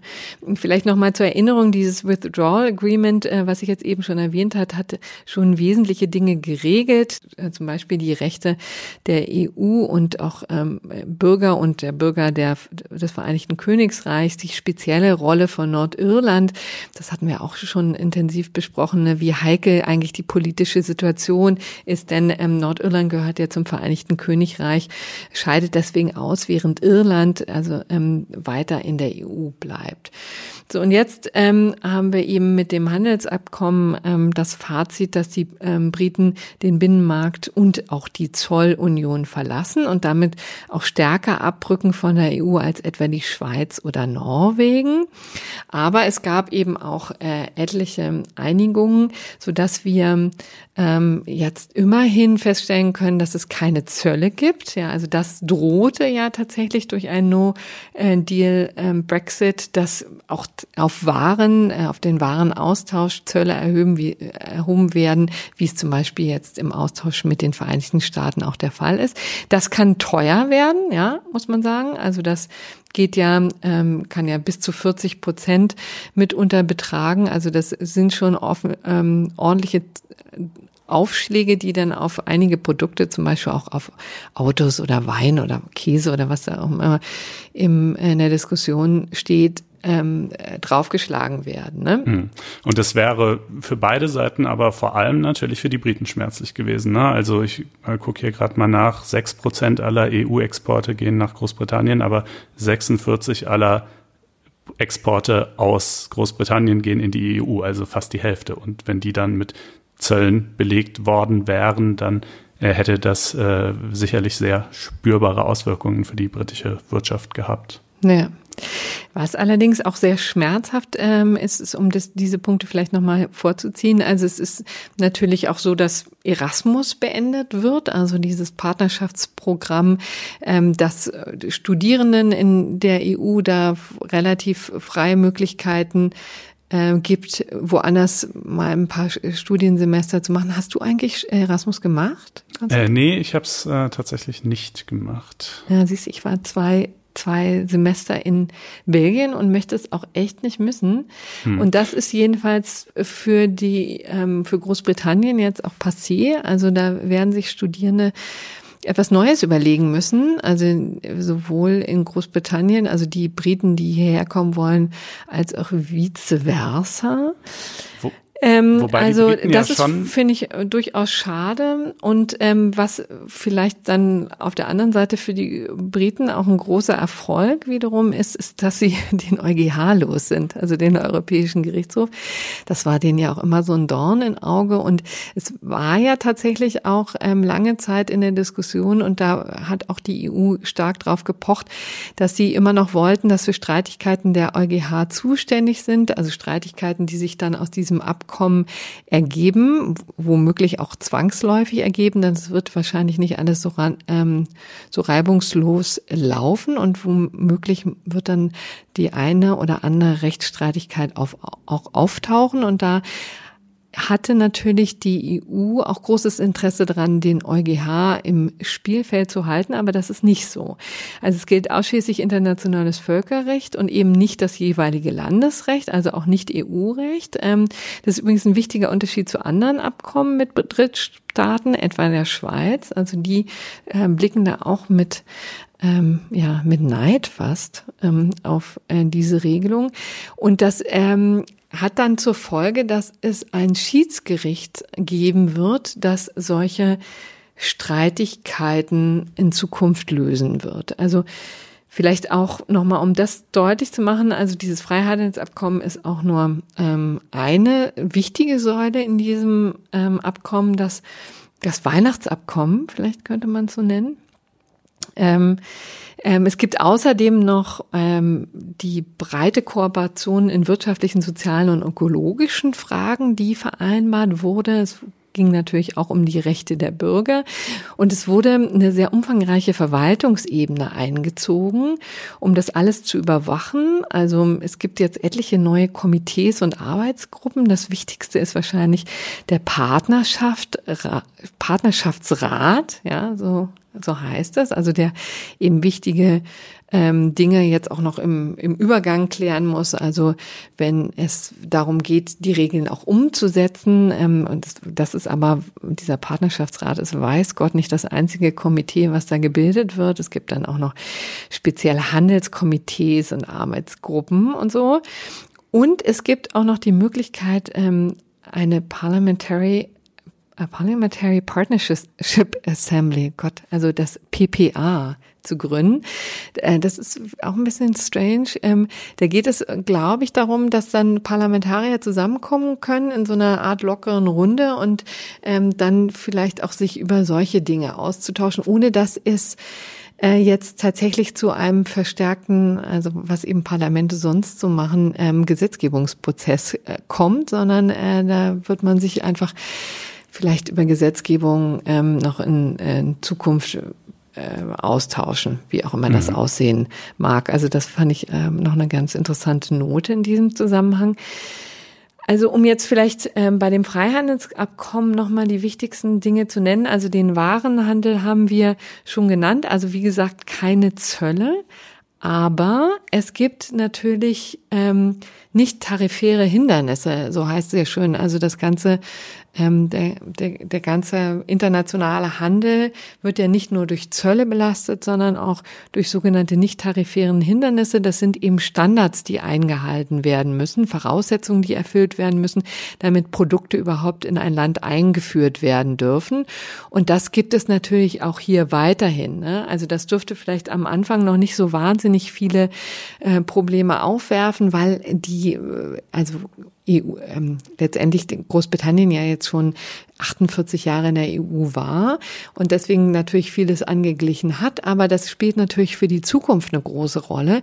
Sollte sich zum Beispiel Großbritannien äh, dazu entscheiden, dass vielleicht in Umweltfragen oder in datenschutzrechtlichen Fragen alles ein bisschen laxer zur Hand haben, auch um vielleicht ähm, interessantere Austauschmöglichkeiten mit anderen Regionen der Welt zu haben, dann könnte das, ähm, könnte das auf EU-Ebene eben für Probleme sorgen. Ne? Also dann muss jedenfalls auch für zukünftige äh, Möglichkeiten ähm, oder für zukünftige Konstellationen darauf geachtet werden, dass hier nicht, äh, also dass es ein ein Level Playing Field gibt, ne? Also faire Handels ähm, mhm. äh, Handelsregeln. Ja, das gilt ja auch für die Frage staatlicher Subventionen zum Beispiel. Ne? Man möchte jetzt auch nicht, dass europäische Unternehmen dann irgendwie mit britischen Unternehmen konkurrieren müssen, die vom britischen Staat stark subventioniert werden, was ja eben den, den Wettbewerb verzerren würde. Und äh, ja, für, zur Einhaltung dieses Level Playing Fields hatte die EU ursprünglich sogar vorgesehen, dass auch alle künftigen, neu erst noch mhm. einzuführenden EU-Standards äh, in Großbritannien weiter gelten sollen. Das allerdings war mit den Briten nicht zu machen. Ähm, aber die bisherigen Standards sollen schon erstmal die Grundlage bilden und in der Tat, wie du sagst, das ist ja auch relativ unproblematisch, weil an die musste sich Großbritannien bis zum Brexit ja ohnehin halten und insofern ist die dortige Produktion und Wirtschaft ja auch darauf ausgerichtet, das zumindest erstmal leisten zu können. Ähm, in Zukunft wird man dann halt sehen müssen, ne? wenn es da zu Streitigkeiten kommt, dann ist das eben genau die Art von Konstellation, für die dieses Schiedsgericht gedacht ist. Ähm, das Schiedsgericht ist natürlich letzten Endes auch, ne? also was will man machen, wenn sich die eine oder die andere Seite nicht an dessen Schiedssprüche hält, ähm, dann können, kann die jeweils andere Seite Strafzölle verhängen, mhm. ähm, aber sozusagen den, den, den Möglichkeiten der Durchsetzung äh, zwischen Staaten sind halt Grenzen gesetzt. Ne? Also man muss schon darauf vertrauen, dass das alles halbwegs ähm, äh, kooperativ ähm, vonstatten geht. Äh, und ansonsten kann es natürlich auch irgendwann zu, ja, zu großen äh, Reibungsverlusten in diesem Abkommen kommen. Vielleicht noch zwei Dinge, weil die recht wichtig sind. Noch wären jetzt die Finanzdienstleistungen zum Beispiel. Also London ist ja eines der wichtigsten Handelszentren der Welt, äh, lag natürlich auch an der EU und ähm, daran, dass ähm, London quasi das Tor zur EU war. Und ähm, diesen ähm, Freifahrtschein wird es für britische Finanzdienstleistungsunternehmen eben nicht mehr geben. Also dieser, dieser Financial Pass, also ähm, dieser Pass in der gesamten EU die Dienste anzubieten, der wurde den Briten versagt. Ähm, es gibt jetzt aber die Möglichkeit, dass die EU auf einer Fall-für-Fall-Basis entscheiden kann, einige ja, ähm, Angebote der Briten dann auch zuzulassen. Ne? Also da wird man jetzt durch, ähm, durch das Portfolio ähm, der Investmentbanker zum Beispiel gehen und gucken, was gibt es denn für ähm, für Finanzmarktangebote, äh, die auch sich äh, in der EU eignen und die quasi unseren äh, hiesigen Standards entsprechen und dann wird man das mit der Zeit vielleicht wieder ähm, ja, britischen, äh, britischen Finanzmarktdienstleistern ermöglichen, in diesem Markt also weiter wie bisher ähm, zu agieren. Das wird man aber, das ist auch so eine Sache, die sich noch entwickeln muss. Ist vielleicht dann auch das Geheimnis dessen, warum es dann doch so schnell geht. Man hat eben viele Dinge auch in die Zukunft verlagert, ne? Eben insbesondere das, was jetzt hier ähm, ähm, im Finanzmarkt ähm, zu sehen ist. Es gilt übrigens auch für die ähm, Anerkennung von Berufsabschlüssen. Das ist ja auch so ein bisschen so ein Trauerspiel. Das ist ja bisher in der EU recht freizügig gewesen. Die Arbeitnehmerfreizügigkeit ist ja auch eine wichtige Säule. Das bedeutete eben auch, dass man relativ großzügig dann die Abschlüsse der anderen Länder anerkannt hat. Das ist ähm, nun nicht mehr so. Und auch hier gibt es aber die Möglichkeit, dass die EU von Fall zu Fall, von Branche zu Branche, von Beruf zu Beruf entscheiden kann, ob ähm, die Ausbildungen angemessen sind, also ob das ein ähnlicher Level ist wie in, den, ähm, in der EU und dann auch die Möglichkeiten ähm, zur Verfügung stellen, beziehungsweise den Zugang zum europäischen Arbeitsmarkt auch erleichtern. Aber auch das ist so ein Work in Progress. Ne? Und wir haben ja auch das Gefühl, ähm, das Thema, dass jetzt die Auslandsaufenthalte reguliert sind. Also man kann sich auch da nicht mehr so wahnsinnig frei bewegen wie bisher. Aufenthalte von mehr als 90 Tagen jedenfalls ähm, werden schwieriger. Da müssen Briten und EU-Bürger eben wechselseitig ein Visum vorweisen, wenn sie länger als 90 Tage sich in dem jeweils anderen Gebiet aufhalten wollen. Mhm. Äh, Zusammenarbeit im Justizsektor ist auch noch ein Thema. Also ihr seht schon, das Ganze ist vollkommen uferlos. Ne? Das ist halt einfach äh, wahnsinnig ja, komplex. Ja, wir beschränken und, äh, uns aber auch. Aber das kannst du jetzt noch ähm, zum Besten geben.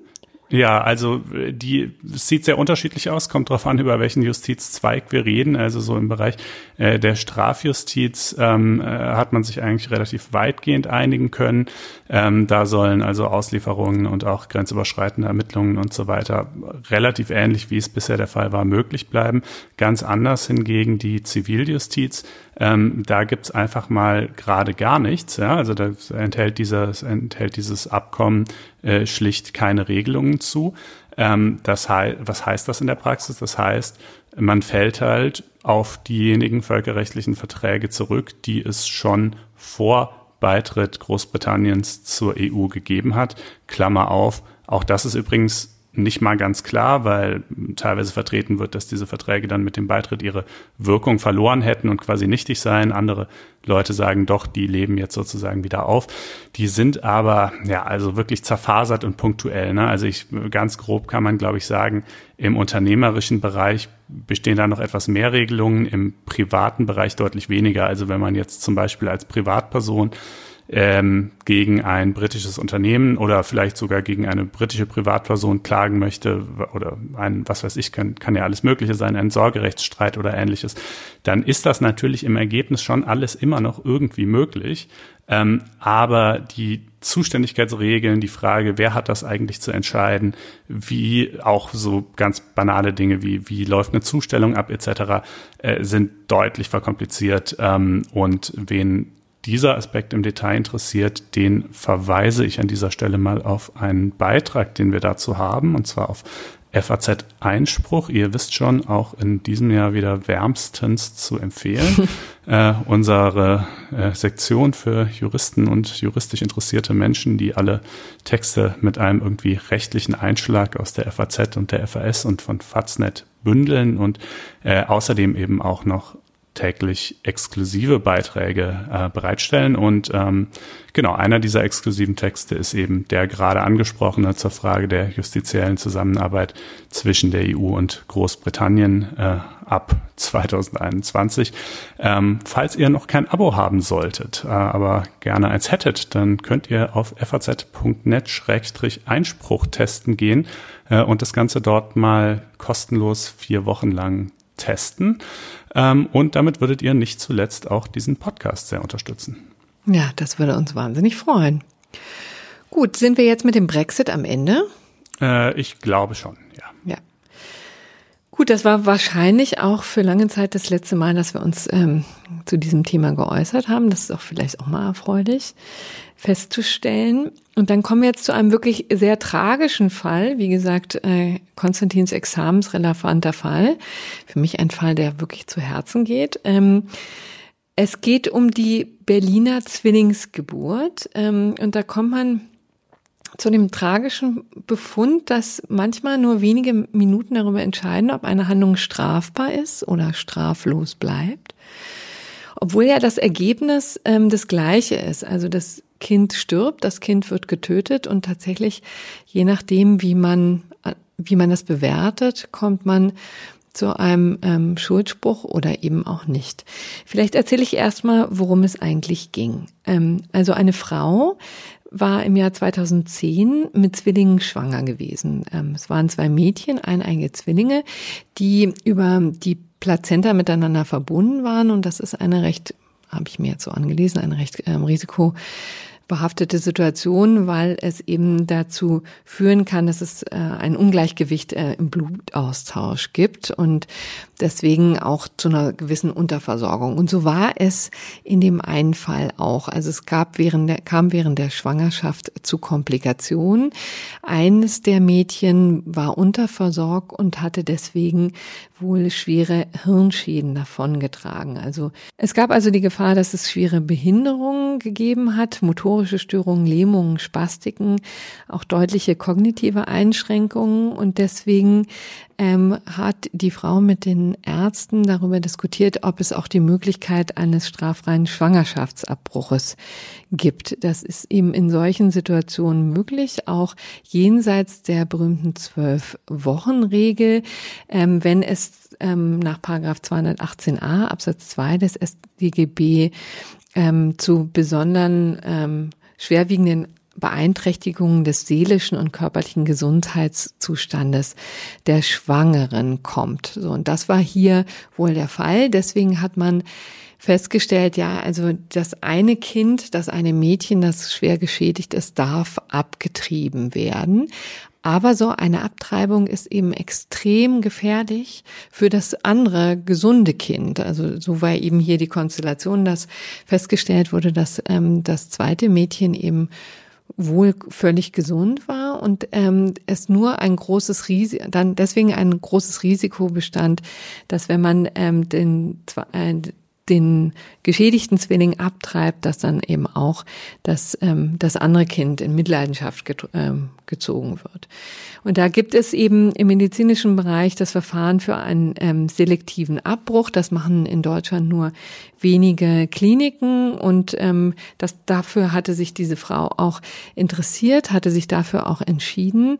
Allerdings ähm, fühlte sie sich, ich glaube, sie hat sich eine Klinik in Hamburg ähm, ausgesucht, eben da nicht besonders gut betreut und hatte deswegen schon im Vorfeld mit ihrer Ärztin gesprochen, eines, eines Krankenhauses hier in Berlin, ähm, wo es dann darum ging, dass sie quasi das gleiche Ergebnis haben wollte, nämlich dass das zweite Kind, also das betroffene Kind ähm, abgetrieben wird, aber das erste Kind, das gesunde Kind, ähm, am, am, am Leben erhalten wird und dann auch ähm, äh, zu einer normalen Ge Geburt gebracht wird.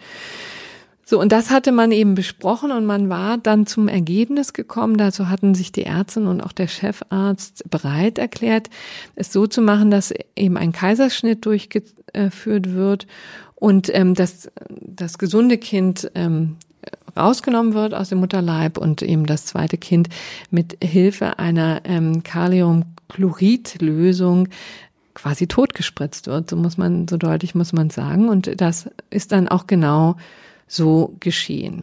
Äh, man muss dazu sagen, dass übrigens dieses ganze Verfahren lange Zeit unentdeckt blieb und ähm, das Ganze tatsächlich so praktiziert wurde. Also das gesunde Kind hat überlebt, das zweite ist gestorben bei der Geburt. Ähm, und erst Jahre später gab es eben einen anonymen Hinweis und so ist die Staatsanwaltschaft überhaupt auf die Spur gekommen und hat angefangen zu ermitteln gegen die ähm, Oberärztin und den Chefarzt. Und das Berliner Landgericht hatte tatsächlich beide auch äh, verurteilt und zwar wegen Totschlags in einem minderschweren Fall. Also hat sich hier schon die es gibt ja dann die Weichenstellung. Also war das jetzt ein Schwangerschaftsabbruch, der straffrei geblieben wäre nach Paragraph 218a des Strafgesetzbuches? Oder war es eben tatsächlich ein strafbarer Totschlag, äh, wo dann die Paragraphen 211 fortfolgende des Strafgesetzbuches eine Rolle spielen? Und das Landgericht Berlin hatte sich eben dazu entschieden, ähm, den strafbaren Weg zu wählen, also tatsächlich ähm, das Ganze so eingeschätzt zu sagen, hier liegt ein Totschlag in minderschweren Fall vor. Und nun hatte das Ganze der Bundesgerichtshof zu beurteilen. Und, ja, äh, jetzt wird es sozusagen sehr examensrelevant, also das, was Konstantin meinte, ist eben tatsächlich diese ähm, Wegmarke. Ne? Also ab wann ist der Knackpunkt des Falles ist eben die Frage, ist der getötete Zwilling ein Mensch schon im Sinne des Paragraphen 211 fortfolgende oder lediglich eine Leibesfrucht, ähm, ja, wie es dann im Paragraph 218 StGB heißt, ja? Also das ist die ganz profunde Frage, wann ist ein Mensch ein Mensch? Ja. Und wann beginnt das? Beginnt das schon bei der bei Beginn der Geburt oder bei deren Vollendung? Und ähm, grundsätzlich ist das eben ähm, ähm, der Knackpunkt. Ich, die herrschende Meinung ähm, setzt den Punkt schon bei Beginn der Geburt, aber auch das ist hier schwierig ähm, zu beurteilen. Also normalerweise sind das bei einer natürlichen Ge Geburt die Eröffnungswehen, ja, ähm, markiert den Beginn der Geburt und äh, damit auch den Zeitpunkt, äh, wo aus einem äh, Embryo äh, aus einem ähm, ein Mensch wird. Und ähm, hier war aber völlig klar, wie ist es denn, unklar, wie ist es denn eigentlich bei einem Kaiserschnitt? Ähm, und das war höchstrichterlich noch nicht geklärt und das hat das Bundes, der Bundesgerichtshof jetzt festgelegt und hat diesen Zeitpunkt ähm, äh, gelegt auf die Eröffnung des Uterus zum Zweck der dauerhaften Trennung des Kindes vom Mutterleib. Ähm, das gilt auch bei einer Mehrlingsgeburt. Also in dem Moment, wo quasi die Gebärmutter geöffnet wird, um das Kind herauszuholen, ist der ähm, ist die Geburt schon begonnen und damit äh, waren wir hier schon in dem Bereich, wo das Ganze ähm, kein ähm, keine straffreier Schwangerschaftsabbruch, sondern ein strafbarer Totschlag war. Ja, da kommt man dann tatsächlich mal an den Punkt, wo diese unterschiedlichen Theorien zum Lebensbeginn relevant werden. Meistens mhm. ist das ja sowas, was man im Studium zwar lernt, aber was irgendwie äh, keine große praktische Rolle zu spielen scheint, aber hier ausnahmsweise doch. Und ja, wie du eingangs sagtest, ne, es ist natürlich ein bisschen tragisch äh, insofern, als dass man denkt, na ja, dieser Weg wurde hier jetzt nicht äh, aus Grausamkeit oder irgendwas gewählt, sondern einfach nur, weil äh, diese Frau das offenbar halt äh, so für besser hielt oder so die, die Überlebens- und Gesundheitsaussichten des anderen Zwillings äh, für besser eingeschätzt hat, als wenn man eben den geschädigten äh, Zwilling noch im Mutterleib abgetrieben hätte, was legal gewesen wäre. Ähm, gewiss, so das ist auf einer Ebene sicherlich nachvollziehbar, aber auf der anderen Seite ist das Gesetz da halt doch auch relativ eindeutig, ähm, denn also jetzt beim Kaiserschnitt, ne, nach, nachdem ich glaube, sie haben das schon auch tatsächlich beide Zwillinge da wirklich aus dem Mutterleib rausgeholt mhm. und dann dem einen die Spritze verabreicht und also egal wie auch immer man den Geburtsbeginn definiert, da wird man wohl sagen, da hat die Geburt begonnen und und ist auch schon vollendet, wenn wenn beide Kinder draußen mhm. sind, ja.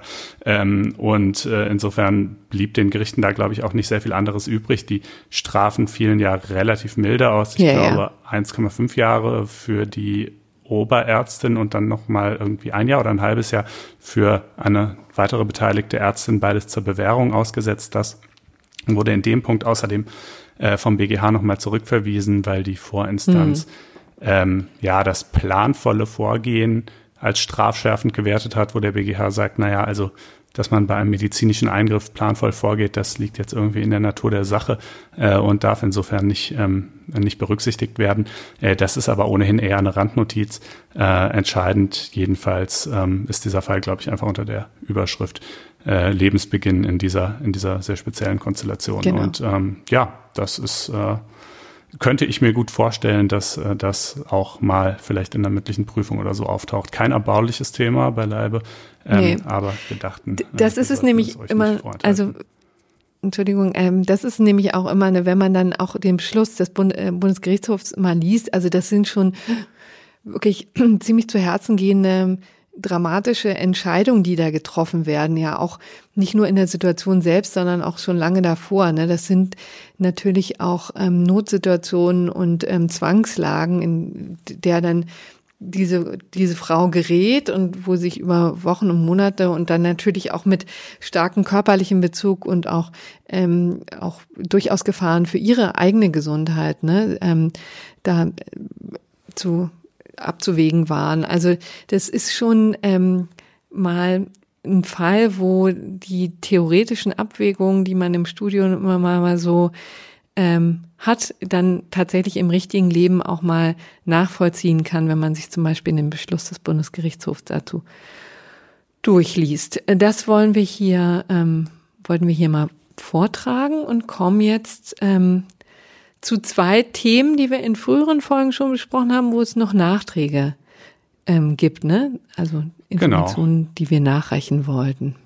Genau, und zwar einmal betreffend den äh, Rundfunkbeitrag, der ja dann doch nicht erhöht wurde im vergangenen Jahr, nachdem Sachsen-Anhalt sich da quergestellt hat und die äh, Rundfunkanstalten haben daraufhin wie ja auch schon angekündigt, Klage beim Bundesverfassungsgericht erhoben und sie sind zumindest mit einem Eilantrag mal gescheitert. Also in der Hauptsache ja. gibt es natürlich noch kein Urteil, das mag auch noch eine ganze Weile dauern, aber einen Eilantrag der Sender hat das Bundesverfassungsgericht abgelehnt äh, und zwar hat es gesagt, na ja, also ähm, es sei jetzt jedenfalls nicht ersichtlich, äh, um es mal etwas flapsig zu formulieren, dass die jetzt zum 1. Januar der, den Sendebetrieb einstellen müssten, äh, wenn, wenn diese Erhöhung um 86 Cent nicht kommt. Ja, also sie hätten schon genug finanzielle Mittel und könnten ein Stück weit auch quasi in Vorleistung treten, um ihr Programm einstweilen in dem geplanten und gewohnten Umfang aufrechtzuerhalten, auch ohne diese zusätzlichen Gelder zu kriegen.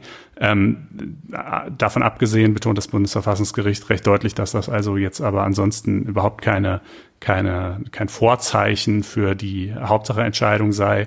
Äh, es wäre durchaus möglich, ähm, dass das anders ausgeht und äh, wenn es anders ausgehen sollte, dann könnten die Sender eben auch die sozusagen die Gelder, die ihnen eigentlich für die dann dazwischen liegenden Monate zugestanden hätten, nachträglich noch zurückverlangen.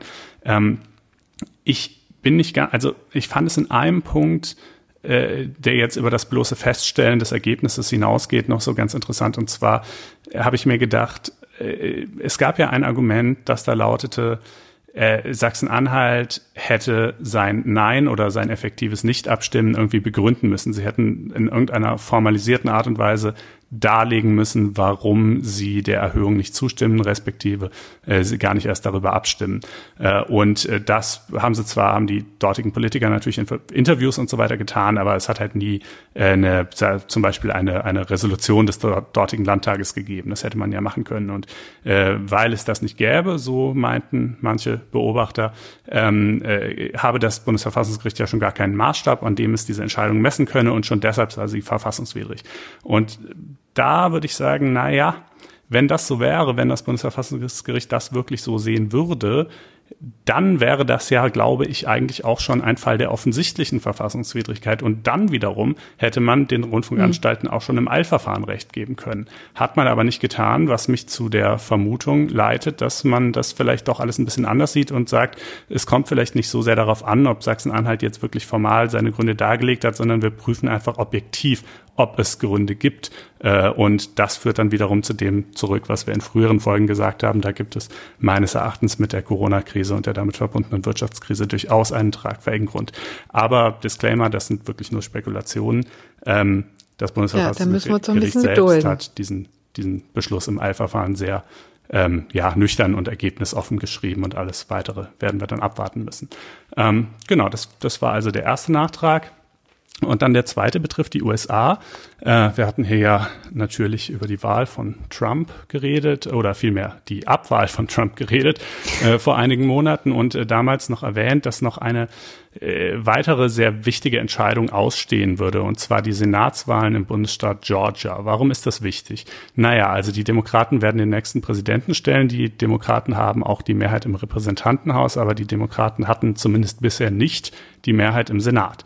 Und das wäre dann für Joe Biden sehr, eine sehr missliche Situation gewesen, weil er einen Großteil seiner legislativen Agenda womöglich nicht durchbekommen hätte, weil die Republikaner mit ihrer Senatsmehrheit halt ähm, seine Gesetzesvorlagen hätten kippen können. Mhm. Ähm, und äh, diese Senatswahl in Georgia, äh, da äh, stellte sich die Lage jetzt so dar, dass äh, die Demokraten, dass also zwei Sitze im Senat quasi neu zu besetzen waren und wenn die Demokraten beide Sitze gewinnen, dann hätten sie genau 50 von 100 Senatoren, dann wäre es also im Senat ein Patt und dann wiederum könnte die Vizepräsidentin Kamala Harris, diesen, die natürlich logischerweise ebenfalls äh, den, der Demokratischen Partei angehört, diesen Patt brechen. Mit anderen Worten, wenn die Demokraten beide Sitze in Georgia gewinnen, dann haben sie eine effektive Mehrheit im Senat, die knappste mhm. Mehrheit, die man gerade irgendwie haben kann, äh, aber eben trotzdem eine effektive Mehrheit. Und nun sieht es ganz so aus, als sei ja. genau das auch geschehen. Also krass, jetzt ne? zum Zeitpunkt der Aufnahme ist es noch nicht hundertprozentig sicher. Ähm, es ist wieder super knapp gewesen, muss man wirklich sagen. Ähm, es wird sicherlich auch eine, eine, einen Recount geben, weil der, die Differenz ähm, zwischen beiden Kandidaten weniger als 0,5 Prozent beträgt.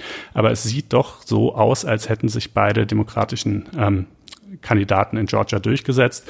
Und ja, das würde Joe, äh, Biden dann natürlich deutlich größere Handlungsfreiheit als Präsident eröffnen. Auch da auch keine grenzenlose Handlungsfreiheit, muss man auch wieder sagen. Es ist ja auch nicht so, als wären alle demokratischen Senatoren in allen Punkten immer einer Meinung keineswegs. Ja, da gibt's äh, durchaus auch Ausreißer innerhalb der eigenen Partei und die wie gesagt, kann man sich jetzt auch nicht leisten, wenn man, äh, wenn man nur gerade eben so eine Mehrheit hat. Aber gleichwohl, es ist natürlich trotzdem eine wichtige Weichenstellung für die mhm. amerikanische Politik. Und ähm, ja, das Und schon wieder eine, mit der man nicht hundertprozentig gerechnet hat. Ne? Also das ist ja schon auch wieder eine Überraschung. Also ich hätte jetzt nicht meine Hände für ins Feuer gelegt. Also Nee, in der Tat. Also äh, die Sitze gingen ja auch dort traditionell eigentlich meistens an Republikaner. Ne? Also es ist sogar eher überraschend. Ähm, und äh, ja, ein, ein zweiter Strang der amerikanischen Politik, der sich so ein bisschen parallel äh, vollzieht, ist der Versuch von Donald Trump und von doch beträchtlichen Teilen äh, der Republikanischen Partei das Ergebnis der Präsidentschaftswahl immer noch irgendwie äh, ja. nicht anzuerkennen beziehungsweise zu kippen. Ne? Also äh, die zahlreichen Klagen, das haben wir ja erwähnt, blieben fast alle äh, erfolglos. Ich glaube, eine einzige hat er mal irgendwo gewonnen, die irgendeinen Nebenkriegsschauplatz betraf. Äh, so gut wie alle hat er verloren. Also da, daraus wurde nichts. Ähm, aber äh, das hat leider offensichtlich immer noch nicht zu einem Umdenken der Gestalt geführt, dass man jetzt vielleicht einfach mal seine Niederlage anerkennen und, und dann eine, äh, eine Transition of Power, also eine Übergabe äh, des Amtes und der damit äh, einhergehenden Befugnisse und Zugänge und so weiter in die Wege leiten würde, äh, sondern er, also das ist ja, äh, hat man ja möglicherweise in den Medien verfolgt, übt massiv Druck auf, auf die ähm, äh, Bundesstaaten, in denen es auch nur ansatzweise knapp war, aus jetzt einfach noch irgendwo Votes zu finden und dergleichen.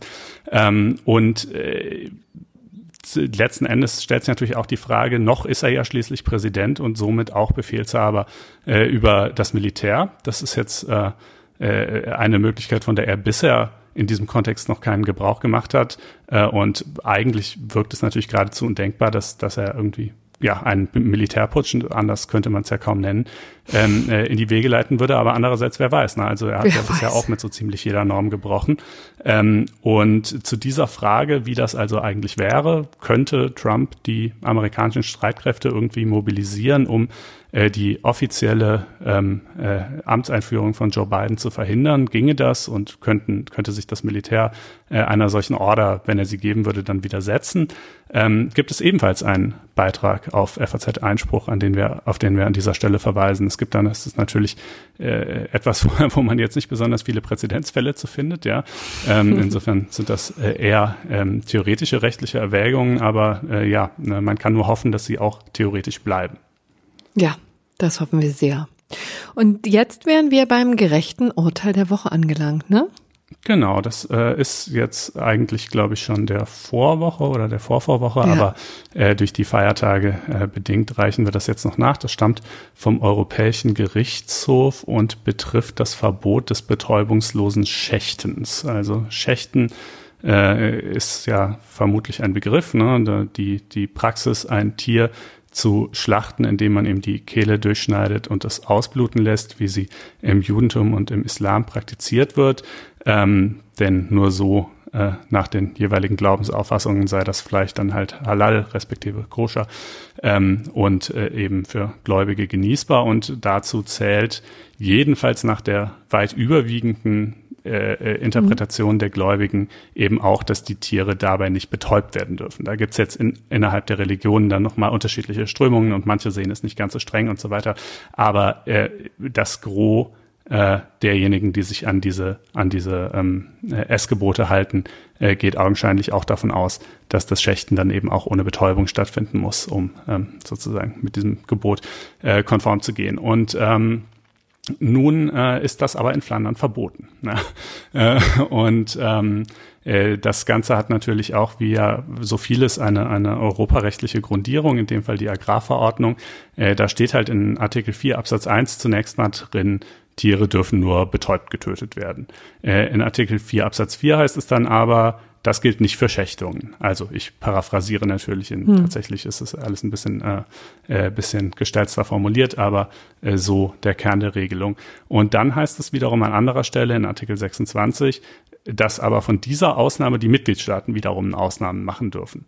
Und ähm, da sagt also Flandern, na ja, und davon haben wir Gebrauch gemacht, äh, bitteschön, äh, dementsprechend äh, darf das halt bei uns nicht geschehen. Und dagegen haben aber religiöse Verbände geklagt und der Generalanwalt wollte ihnen auch folgen und meinte, naja, nee, von dem Schächt, also von der Ausnahme für das Schächten dürfen die Mitgliedstaaten zwar schon Ausnahmen machen, aber nicht solche, die das Schächten unmöglich machen, faktisch unmöglich machen, weil mit Schächten mit Betäubung ist ja dann sozusagen effektiv äh, eine, eine, eine nicht praktikable Option. Ähm, und dem ist der EuGH nicht gefolgt und hat gesagt, nein, ähm, das ist einfach in diesem Punkt den Mitgliedstaaten freigestellt, wie sie die unterschiedlichen Grundfreiheiten und, und Aspekte, die hier sozusagen aufeinandertreffen, namentlich Tierschutz und Religionsfreiheit, aber dann daneben auch noch solche Aspekte wie Berufsausübungsfreiheit für die Schlachthofbetreiber und ähnliches äh, gewichten wollen. Und ähm, das ist schon in Ordnung. Und im Übrigen äh, sei ja auch äh, jedenfalls mal für die Gläubigen äh, das alles gar nicht weiter schlimm, denn äh, es könne ja äh, genauso äh, Fleisch, das eben äh, entsprechend ohne, also von Tieren stammt, die ohne Betäubung geschächtet wurden, äh, aus anderen Mitgliedstaaten importiert werden. Und das darf übrigens auch nicht verboten werden. Also selbst wenn es jetzt in Flandern dieses Verbot gibt, darf London aber nicht beschließen, ähm, Fleisch aus anderen Staaten äh, zu importieren, wo es erlaubt ist. Wie beispielsweise Deutschland, Fußnote, naja, auch nur so halb. Bei uns mhm. gibt es eigentlich auch ein Verbot des betäubungslosen Schächtens. Davon wiederum müssen aber nach Auffassung des Bundesverfassungsgerichts ähm, Ausnahmegenehmigungen erteilt werden, wenn die betreffenden äh, Metzger bzw. Schlachthöfe darlegen, dass das für ihre Kundschaft religiös zwingend sei. Ähm, insofern also kann man sagen, letzten Endes ändert sich wahrscheinlich nicht so wahnsinnig viel, aber zumindest mal, und das scheint mir doch hier auch tatsächlich das Mindeste zu sein, äh, ist es halt den Mitgliedstaaten freigestellt, innerhalb ihres eigenen Gebiets diese Praxis zu erlauben oder eben auch zu verbieten. Mhm. Und deswegen das gerechte Urteil der Woche. Ja, also naja, das ist natürlich wie so oft Wertungsfrage, aber äh, regelmäßige ja, eigentlich Hörer nur eine Wertungsfrage. wissen, dass ich in solchen äh, Konfliktsituationen eher selten dazu neige, der Religionsfreiheit den Vorrang gegenüber anderen Grundfreiheiten zu geben, so auch hier. Ja. Gut, dann wären wir jetzt äh, am Ende einer doch recht langen Sendung, ähm, aber wir haben ja auch ein bisschen was aufzufegen gehabt. Ähm, ja, ja, dann bedanken wir uns ähm, fürs Zuhören, freuen uns über Kommentare, Hinweise, Bewertungen, freundliche Bewertungen auf iTunes zum Beispiel. Ja, ja. und dann ähm, bleibt und uns nur noch eine schöne Restwoche zu wünschen, oder? Das machen wir. Macht es gut und bis dahin. Ciao. Bis dann. Tschüss.